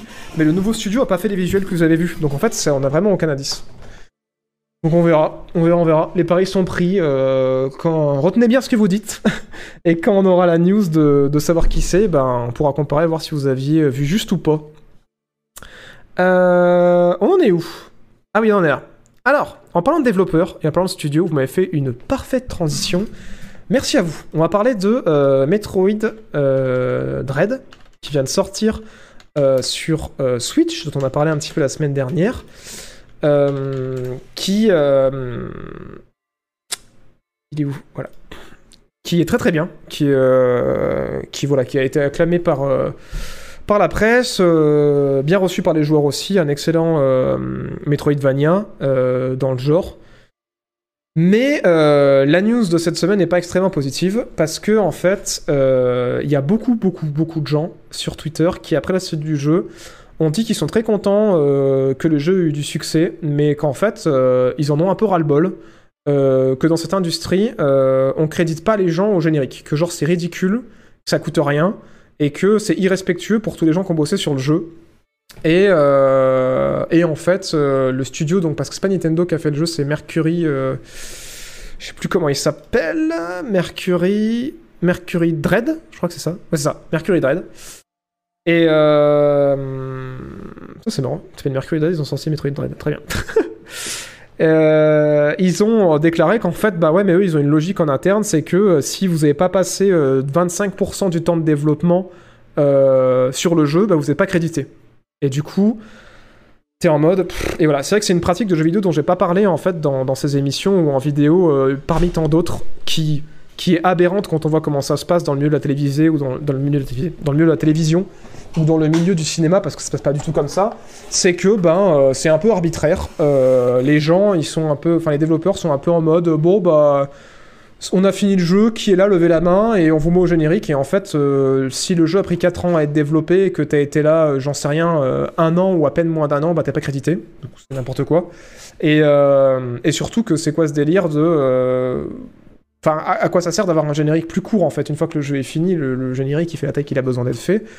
Et c'est pas respectueux pour ceux qui ont bossé sur le jeu, c'est pas respectueux pour leur travail, et, euh, et puis ça donne pas envie de bosser dans ces studios parce que si les mecs sont même pas capables de créditer tout le monde à la fin du, à la fin du jeu, ça craint. Ce qui fait rappel à un truc dont on avait brièvement parlé aussi dans un autre stream, c'est euh, ouais, le, le- coup de gueule un peu qu'il y a eu aussi de, de, certains développeurs sur Deathloop qui ont dit que euh, ouais, ils ont été crédités même après être partis pendant le développement, mais qui savaient qu'en restant pas à la fin, euh, ils devraient pas être crédités, mais c'est juste parce que leurs collègues ont pris leur défense au moment de la création du générique pour dire mais si si, il faut les mettre au générique parce que tout ce qu'ils ont fait c'est dans le jeu. Et même là, hein, les développeurs de Metroid disaient Tain, ça craint parce que moi, des personnages que j'ai animés, des personnages que j'ai modélisés sont dans le jeu, je suis même pas crédité. Enfin, c'est vraiment nul quoi. Et euh, et il y avait le même problème sur Deathloop qui a été mi- minimisé par le fait qu'il y avait des potes à eux qui étaient encore en interne qui ont pu les défendre, mais apparemment il y a d'autres gens qui se sont manifestés qui ne seraient pas au générique et, voilà, sur Deathloop. Et ça fait aussi euh, rappel à une de, une, des- ses plus vieilles histoires de mémoire, c'était euh, Red Dead Redemption 2, où en 2018, euh, il y avait plus de 1000 personnes qui n'avaient pas été créditées au générique du jeu, ce qui est incroyable, surtout sur un gros jeu comme ça. Et euh, le prétexte qui avait été donné par Rockstar, c'était euh, bah oui, mais en fait, euh, nous on crédite les gens qui sont là quand le jeu il sort, quel que soit le temps sur lequel ils ont bossé sur le jeu. Donc en gros, imaginons Red Dead, vous bossez 3 ans dessus, vous partez un an avant la fin, vous n'êtes pas crédité. Red Dead, vous arrivez 10 jours avant la fin, vous êtes producteur, vous êtes crédité.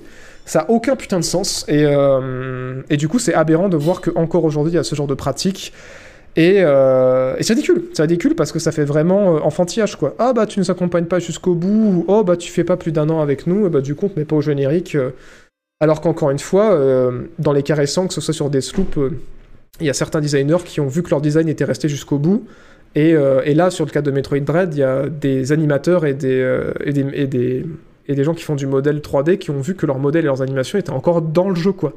Donc, euh, donc ouais, c'est très craignos, ça s'ajoute euh, une fois de plus, et il y a beaucoup de gens qui disent, mais en fait, ça le problème, c'est que contrairement au cinéma et à la télévision, ben, les syndicats sont pas très gros de 1, et surtout de 2, il y a un gros manque de régulation euh, qui fait qu'en fait, ben, il n'y a pas de, de choses qui sont posées, euh, comment dire, clairement dans la loi, ou des choses qui sont encadrées suffisamment pour que ce genre de choses n'arrive pas, quoi. Ce qui est le cas dans le cinéma, qui est un milieu beaucoup plus encadré que le jeu vidéo. Et du coup, voilà. Et on peut qu'espérer que ça s'améliore. Et on va, on, va parler, euh, on va en parler un peu plus euh, juste après de ce côté-là. Je vais prendre les réactions du chat à chaud. Euh, merci à Gout. Oh putain, Goutamalance J'arriverai jamais à ton pseudo. Goutamalance pour euh, avoir pris l'argent de Jevezos pour son deuxième mois.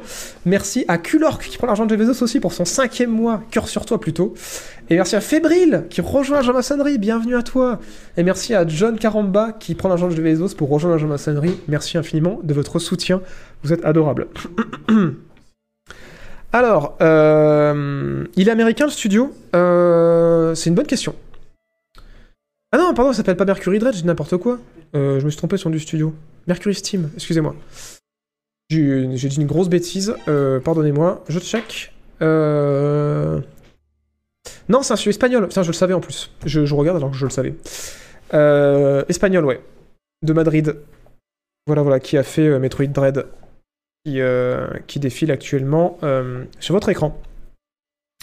Pose dans VFX, j'ai la moitié de mes projets euh, où j'ai mon nom dessus. Donc pas diff de ce compte. Ah ouais, putain, mais c'est ouf. Hein. C'est marrant parce que euh, euh, moi j'ai bossé dans du visuel, hein, et il y en a beaucoup qui le savent, mais j'ai tous les projets où j'ai été, il n'y avait pas de VFX.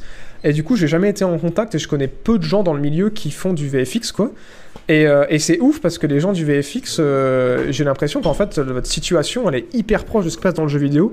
Et notamment au niveau des conditions de travail et tout, au niveau du crunch, euh, j'ai l'impression que c'est un des rares, si ce n'est le rare, euh, secteur où en fait les conditions de travail sont aussi euh, déplorables que dans le jeu vidéo. Et ce qui est bien triste, c'est qu'en plus il y a des hum, comment dire de, de la main d'œuvre qui s'échange entre les deux milieux quoi. Genre par exemple sur euh, The Last of Us 2, il y a beaucoup de gens qui venaient de Cinoche, de VFX Cinoche, d'animation ciné, qui sont venus bosser sur le jeu et qui trouvent les mêmes conditions dans les deux milieux quoi. C'est quand même dingue. Hein.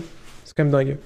Mais bah putain, bah merci pour cette info. Il me semblait que de ce côté-là, on était quand même beaucoup plus euh, protégés. Enfin, en tout cas, le, le- les médias américains que je lisais avaient l'air d'être convaincus de ce côté-là. Mais après, en France, euh, c'était encore différent. Mais, euh, voilà. Merci à Revanchiste pour son cinquième mois. Et merci à Rouge Rendormi qui prend l'argent de Jeff Bezos pour soutenir la Jean-Maçonnerie. Merci infiniment. Voilà, voilà.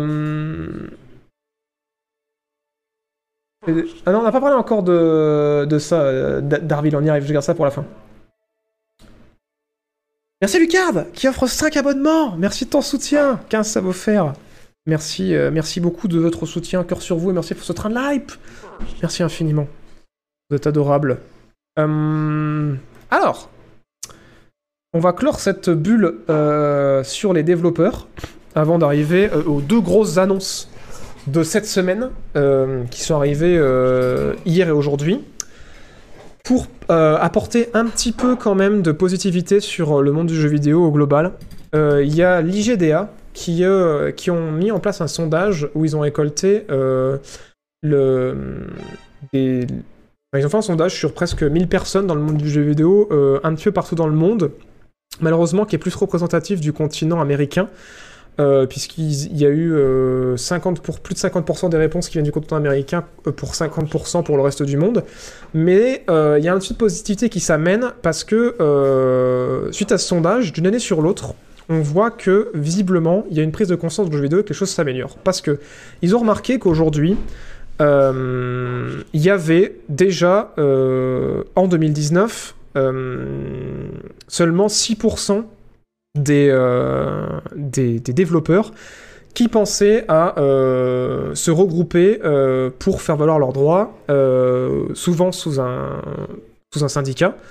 Et aujourd'hui, il y en a le double qui pense, enfin, sur, le, sondage de l'année 2020, euh, il y en a le double qui pense à rejoindre un syndicat. Ça reste très, bas, hein, c'est quand même 12% de, des développeurs qui ont été interviewés qui, qui pensent.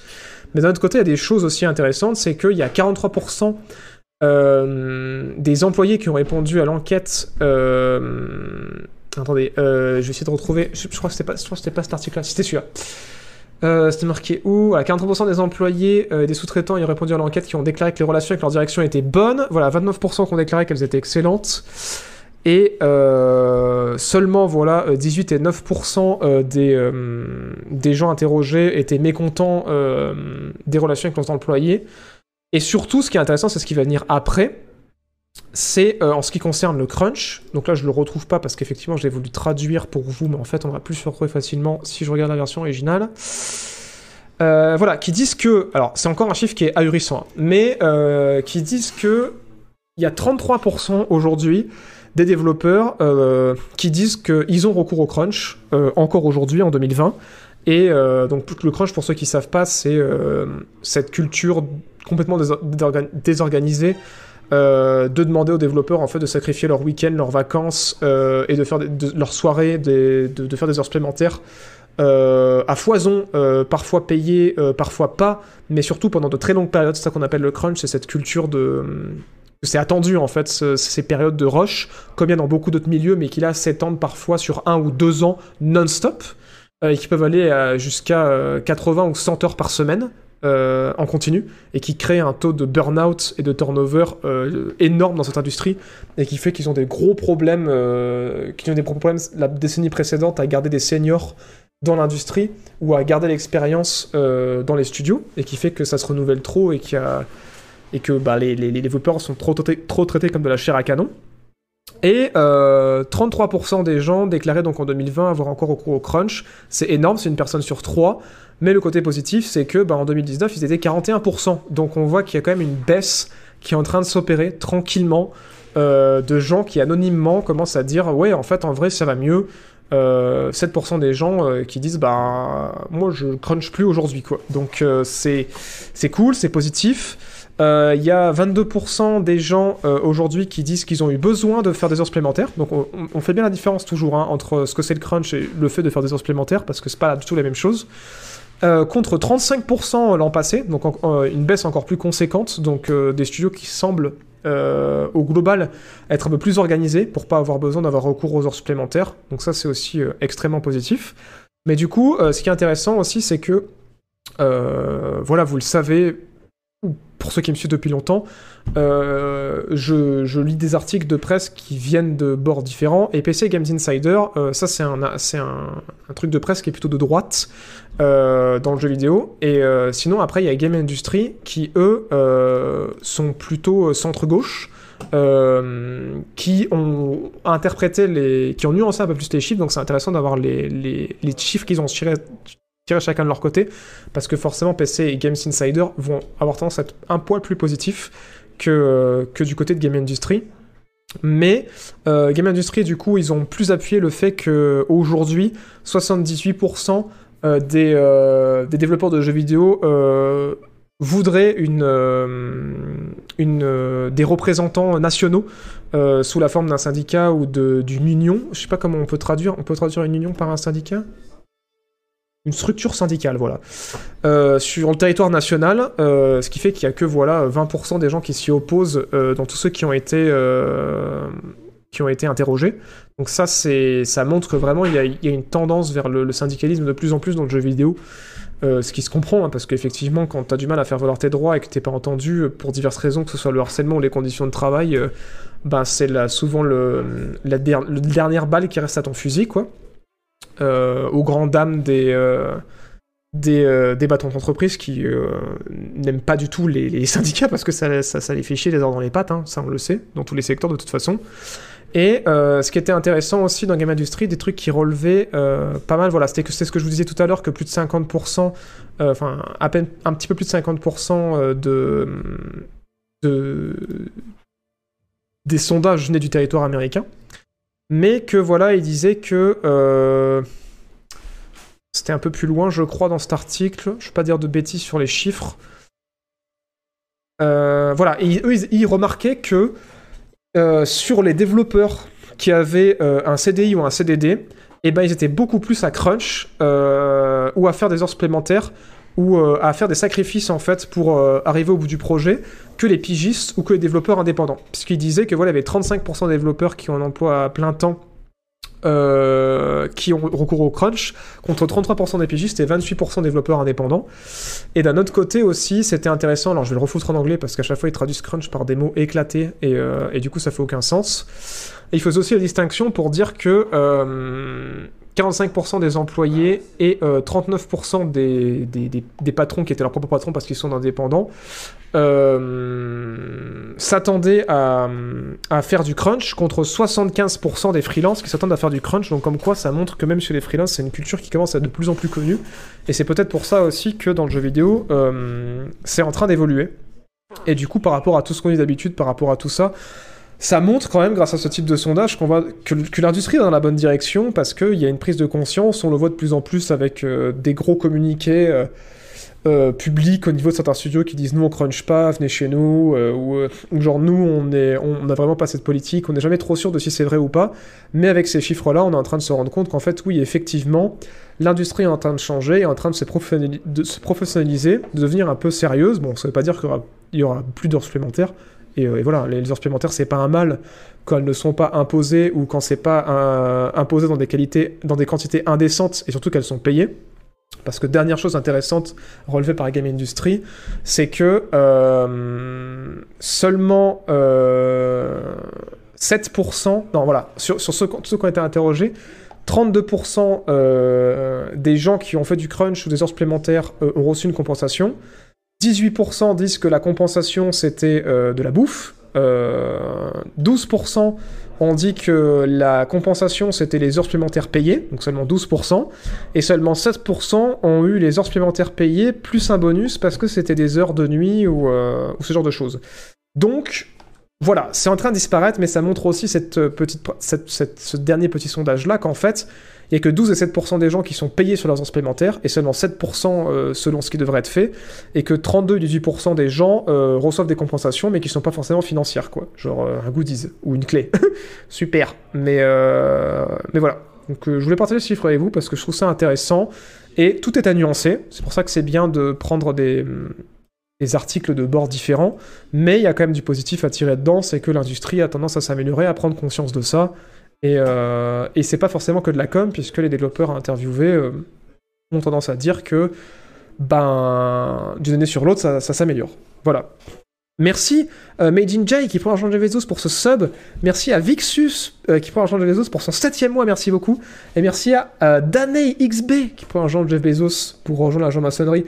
Bah, Jeff Bezos, il a plus de thunes, hein. Putain, c'est bien ça. Franchement, s'il arrive à décoller, ce sera un miracle dans sa prochaine fusée. hein. Et ça, c'est grâce à vous. Euh, voilà, bon, j'ai résumé un peu ce que c'était le crunch. J'espère que c'était clair pour vous. Euh, sinon, je vous renvoie vers, euh, vers ma vidéo, par exemple, mon epic test sur The Last of Us ou mon epic test sur Cyberpunk pour, pour avoir une, un, un passage résumé de ce que c'est le crunch, un peu plus vulgarisé, un peu plus clair, pe- peut-être avec des images. Voilà. Euh, c'est pour ça qu'ils arrêtent de vouloir que les jeux sortent trop vite. Ouais, déjà, ar- arrêtez de mettre des, dates de sortie, je pense que c'est lié à ça, et clairement, on sait que c'est un problème, quoi. On parle de quel studio là? Alors on parle de tous les studios au global, puisque en fait c'est un sondage qui a été fait par l'IGDA et qui a été anonyme pour la majorité, donc impossible de savoir de quel studio on parle, euh, malheureusement. Voilà. Merci pour ton boulot que tu fais avec tes vidéos et tu me fais découvrir de véritables pépites. Bravo et merci. Et ben merci à toi Marco pour ton message. Merci beaucoup. Et, euh, et voilà. Et, euh, et bienvenue à toi. Je vais très bien, merci euh. En France, ça n'existe pas, on est d'accord Alors, je sais pas de quoi tu parlais, euh, Jack Monroe. Si tu parles d'un organisme de sondage similaire qui existe ou pas, il y en a, je ne saurais pas en citer. Au niveau d'une structure syndicale nationale, il n'y en a pas, mais il y a un syndical national ouais, qui s'appelle le STJV, qui existe en France et qui gagne du poids, mais, euh, mais, qui, mais qui a besoin en fait que de plus en plus de devs se tournent vers eux pour gagner du poids, parce qu'en fait les syndicats, le principe c'est qu'ils pèsent quand ils ont beaucoup de gens qui sont syndicalisés chez eux en fait. Et c'est là qu'ils peuvent dire, bah voilà... euh, vous devez, améliorer, vous devez euh, améliorer les conditions de travail de votre entreprise parce que nous, on a tant de gens qui sont chez nous et du coup, si vous êtes si vous le faites pas, ben demain on se met en grève quoi. Et il y a tel chiffre de personnes qui sont chez vous, qui sont syndiquées chez nous, donc ils vont suivre le mouvement de grève, ce genre de truc là, ou euh, ou, être simplement un interlocuteur vers euh, des gens plus haut placés dans l'entreprise pour des employés qui veulent pas se cramer et, euh, et aller eux-mêmes parler au patron euh, de peur d'avoir de pas être compris, de peur d'être mal reçu ou de peur d'être blacklisté. Donc voilà. Merci à Lucas, putain, mais encore qui donne, qui donne 5 subs. Putain, merci de ton soutien. 20 subs offerts au total, merci beaucoup. Merci, merci. Salut Fokai, et euh, non, non, j'ai euh, j'ai 29, effectivement. C'est toi qui gagne du poids. Alors, euh, on a des news, trois news pour clore ce live extraordinaires, qui sont euh, les méga grosses news de cette semaine. La première, c'est une des plus grosses. Euh, Tenez-vous bien. Tenez-vous bien. Oui. Euh, mesdames et messieurs, si vous avez suivi cette annonce extraordinaire de la part de Microsoft sur euh, ce support incroyable, le mini frigo Xbox est réel et les précommandes vont être bientôt disponibles. C'est la news de, ce- de cette semaine. Ce n'est pas une blague. Vous n'y croyez pas. Ils avaient dit que ce serait réel. Et c'est vraiment réel. Les précommandes vont être ouvertes dans la semaine pour que vous puissiez acheter votre Xbox à réfrigérateur. c'est euh, voilà, une des grosses, grosses annonces de cette semaine. Euh, on va se remettre le trailer parce qu'il est quand même exceptionnel.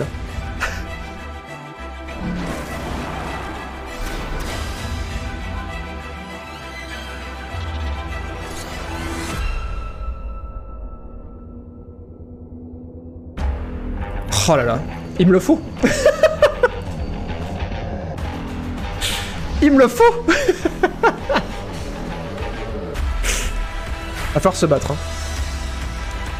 Je vous le dis, va falloir se battre pour ce mini. Je... Rupture de stock euh, très rapide. Franchement, est-ce que c'est pas trop bien? Genre, tu poses ça chez toi et il y a un mec qui dit Putain, mais t'as la Xbox? Et tu fais Non, j'ai mieux. J'ai le mini frigo Xbox. et tu lui tends une bière. en plus, ils avaient annoncé que c'était euh, prévu pour Holiday 2021, donc ouais, ils tiennent bien leur promesse. hein. Voilà.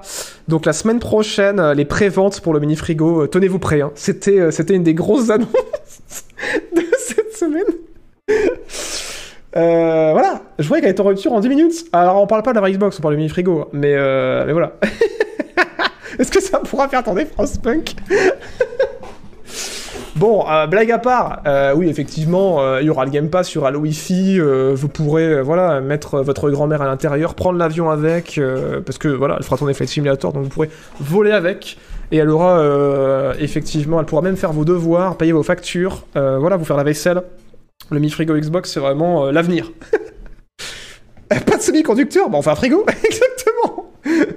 c'est le 19 octobre, l'ouverture des précos. Ok, bah voilà, on a l'info. Ah bah c'était hier Ah putain, merde. Bah du coup, voilà. excusez-moi, c'était hier l'ouverture des précos. Et bah j'espère qu'il en reste. et sinon, il y a peut-être des revendeurs où ils en restent. Et, euh, et sinon, faudra attendre qu'ils sortent officiellement. Dites-moi qu'il y avait une rupture de stock, ça me ferait trop rire. en vrai, je serais dingue parce que j'en voudrais vraiment. hein. C'est tellement drôle comme truc que franchement, d'avoir un chez moi, ça me ferait trop marrer. Scalpé à 400 balles MDR. Bon, sinon, euh, hors troll, j'ai une vraie euh, info de la semaine. Mesdames et messieurs, vous ne rêvez pas. Oui, oui. God of War arrive bien euh, sur nos machines. Et on n'est pas en mode PS Now, Xbox Cloud. Non, non God of War arrive le 14 janvier 2022 pour la modique somme de 50 euros sur Steam. Oui, oui, oui, c'est réel. Euh, ce n'est pas une blague. Euh, preuve à l'appui. God of War. Voilà. 14 janvier, c'est dans deux mois. Euh, 50 balles. Euh, c'est incroyable. C'est extraordinaire. C'est extraordinaire parce qu'en fait, ça, me flingue parce que à chaque fois que je faisais des vidéos sur Uncharted ou sur God of War, j'étais en mode putain. Mais les gens qui n'ont pas de PS, et je sais qu'il y a beaucoup de gens qui sont sur PC qui me suivent, franchement, ils doivent être dégoûtés, quoi. Parce que je leur dis, c'est des jeux qui sont trop bien, faut vraiment y jouer et tout. Et, euh, ils n'ont pas de PS, quoi. Et, euh, et en fait, là, on a une période où Uncharted 4 a été annoncé il y a plusieurs semaines, on n'a pas de date encore, mais euh, God of War, on a une putain de date Et on a eu Horizon, en plus, maintenant, il y a tous les jeux aussi de Quantic Dream, Heavy Rain, euh, Détroit et tout et tout. Meilleure époque. Meilleure époque pour être un PCiste. Gloire. Gloire, gloire. Euh, c'est extraordinaire. C'est extraordinaire. Bon, 4 ans quand même, hein, parce qu'il est sorti euh, quand God of War Il est sorti en. En quoi? En 2018, je dirais? Ah bah tiens, 2018, je crois que j'ai ma réponse. Ouais, c'est ça. J'hésitais avec 2019. 4 ans, ouais, c'est ça. 4 ans, mais il est là, c'est réel, c'est maintenant. Euh, vous allez pouvoir y jouer, vous allez pouvoir kiffer ce jeu extraordinaire et, euh, et m'en dire des nouvelles pour ceux qui n'auraient pas joué euh, depuis. Mais, euh, mais voilà. Steam Epic Games. Epic Games aussi, apparemment, Mountain Ça m'étonne pas parce que du coup, dès qu'il y a Sony qui sort ses jeux sur PC, ils aiment bien passer par Epic aussi. hein. En même temps, ils ont raison. Ça permet de brasser plus large. À quand The Last of Us sur PC Et là, c'est la question qui reste entière parce qu'il nous envoie du Uncharted 4 sans le 1, 2, 3. Donc peut-être que s'il est pas daté, c'est parce qu'il prépare le 1, 2, 3, alors qu'Uncharted 4, ça avait fuité. Mais, mais ouais, c'est trop bien. C'est trop bien, euh, God of War. Du coup, ce qui veut dire que c'est loin, certes, mais potentiellement euh, God of War Ragnarok, euh, 2025-2026, euh, c'est pas déconnant, quoi. Voilà. Voilà, voilà. Et ce n'est pas la seule chose qui va vous mettre en flamme dans le chat, parce que là, on est en mode... Waouh, le mini frigo, c'est ouf. God of War sur PC, c'est ouf. Mais j'ai encore plus ouf. J'ai encore putain de plus ouf. Un truc auquel on ne croyait plus. Un truc où on se prenait des, des petits coups, des petits coups de cutter comme ça dans le cœur en mode. à chaque fois, il y avait, y avait un petit teasing et c'était tout le temps une déception. On était en mode Oh, une suite et à chaque fois c'était en mode non, c'était un vieux DLC. Non, c'est un skin. Non, c'est un jeu mobile. Et maintenant, mesdames et messieurs, j'ai enfin une bonne nouvelle à vous annoncer. Oui Oui! Oui! Oui Splinter Cell! Splinter Cell, c'est réel! Ça a fuité instantanément. Il y a un Splinter Cell qui vient tout juste de rentrer en production chez Ubisoft. Après 8 ans de putain d'absence. 8 années à nous payer des DLC de mon cul dans Ghost Recon et dans Rainbow Six qu'on s'en bat les couilles Qu'on s'en bat les couilles Enfin, le retour du grand jeu d'infiltration. Bon, qui a pas eu que des bons jeux, mais quand même, globalement, c'était quand même bien. C'est pas pour tout de suite, parce que ça vient juste de rentrer en production, donc à mon avis, c'est pas avant 3-4 ans.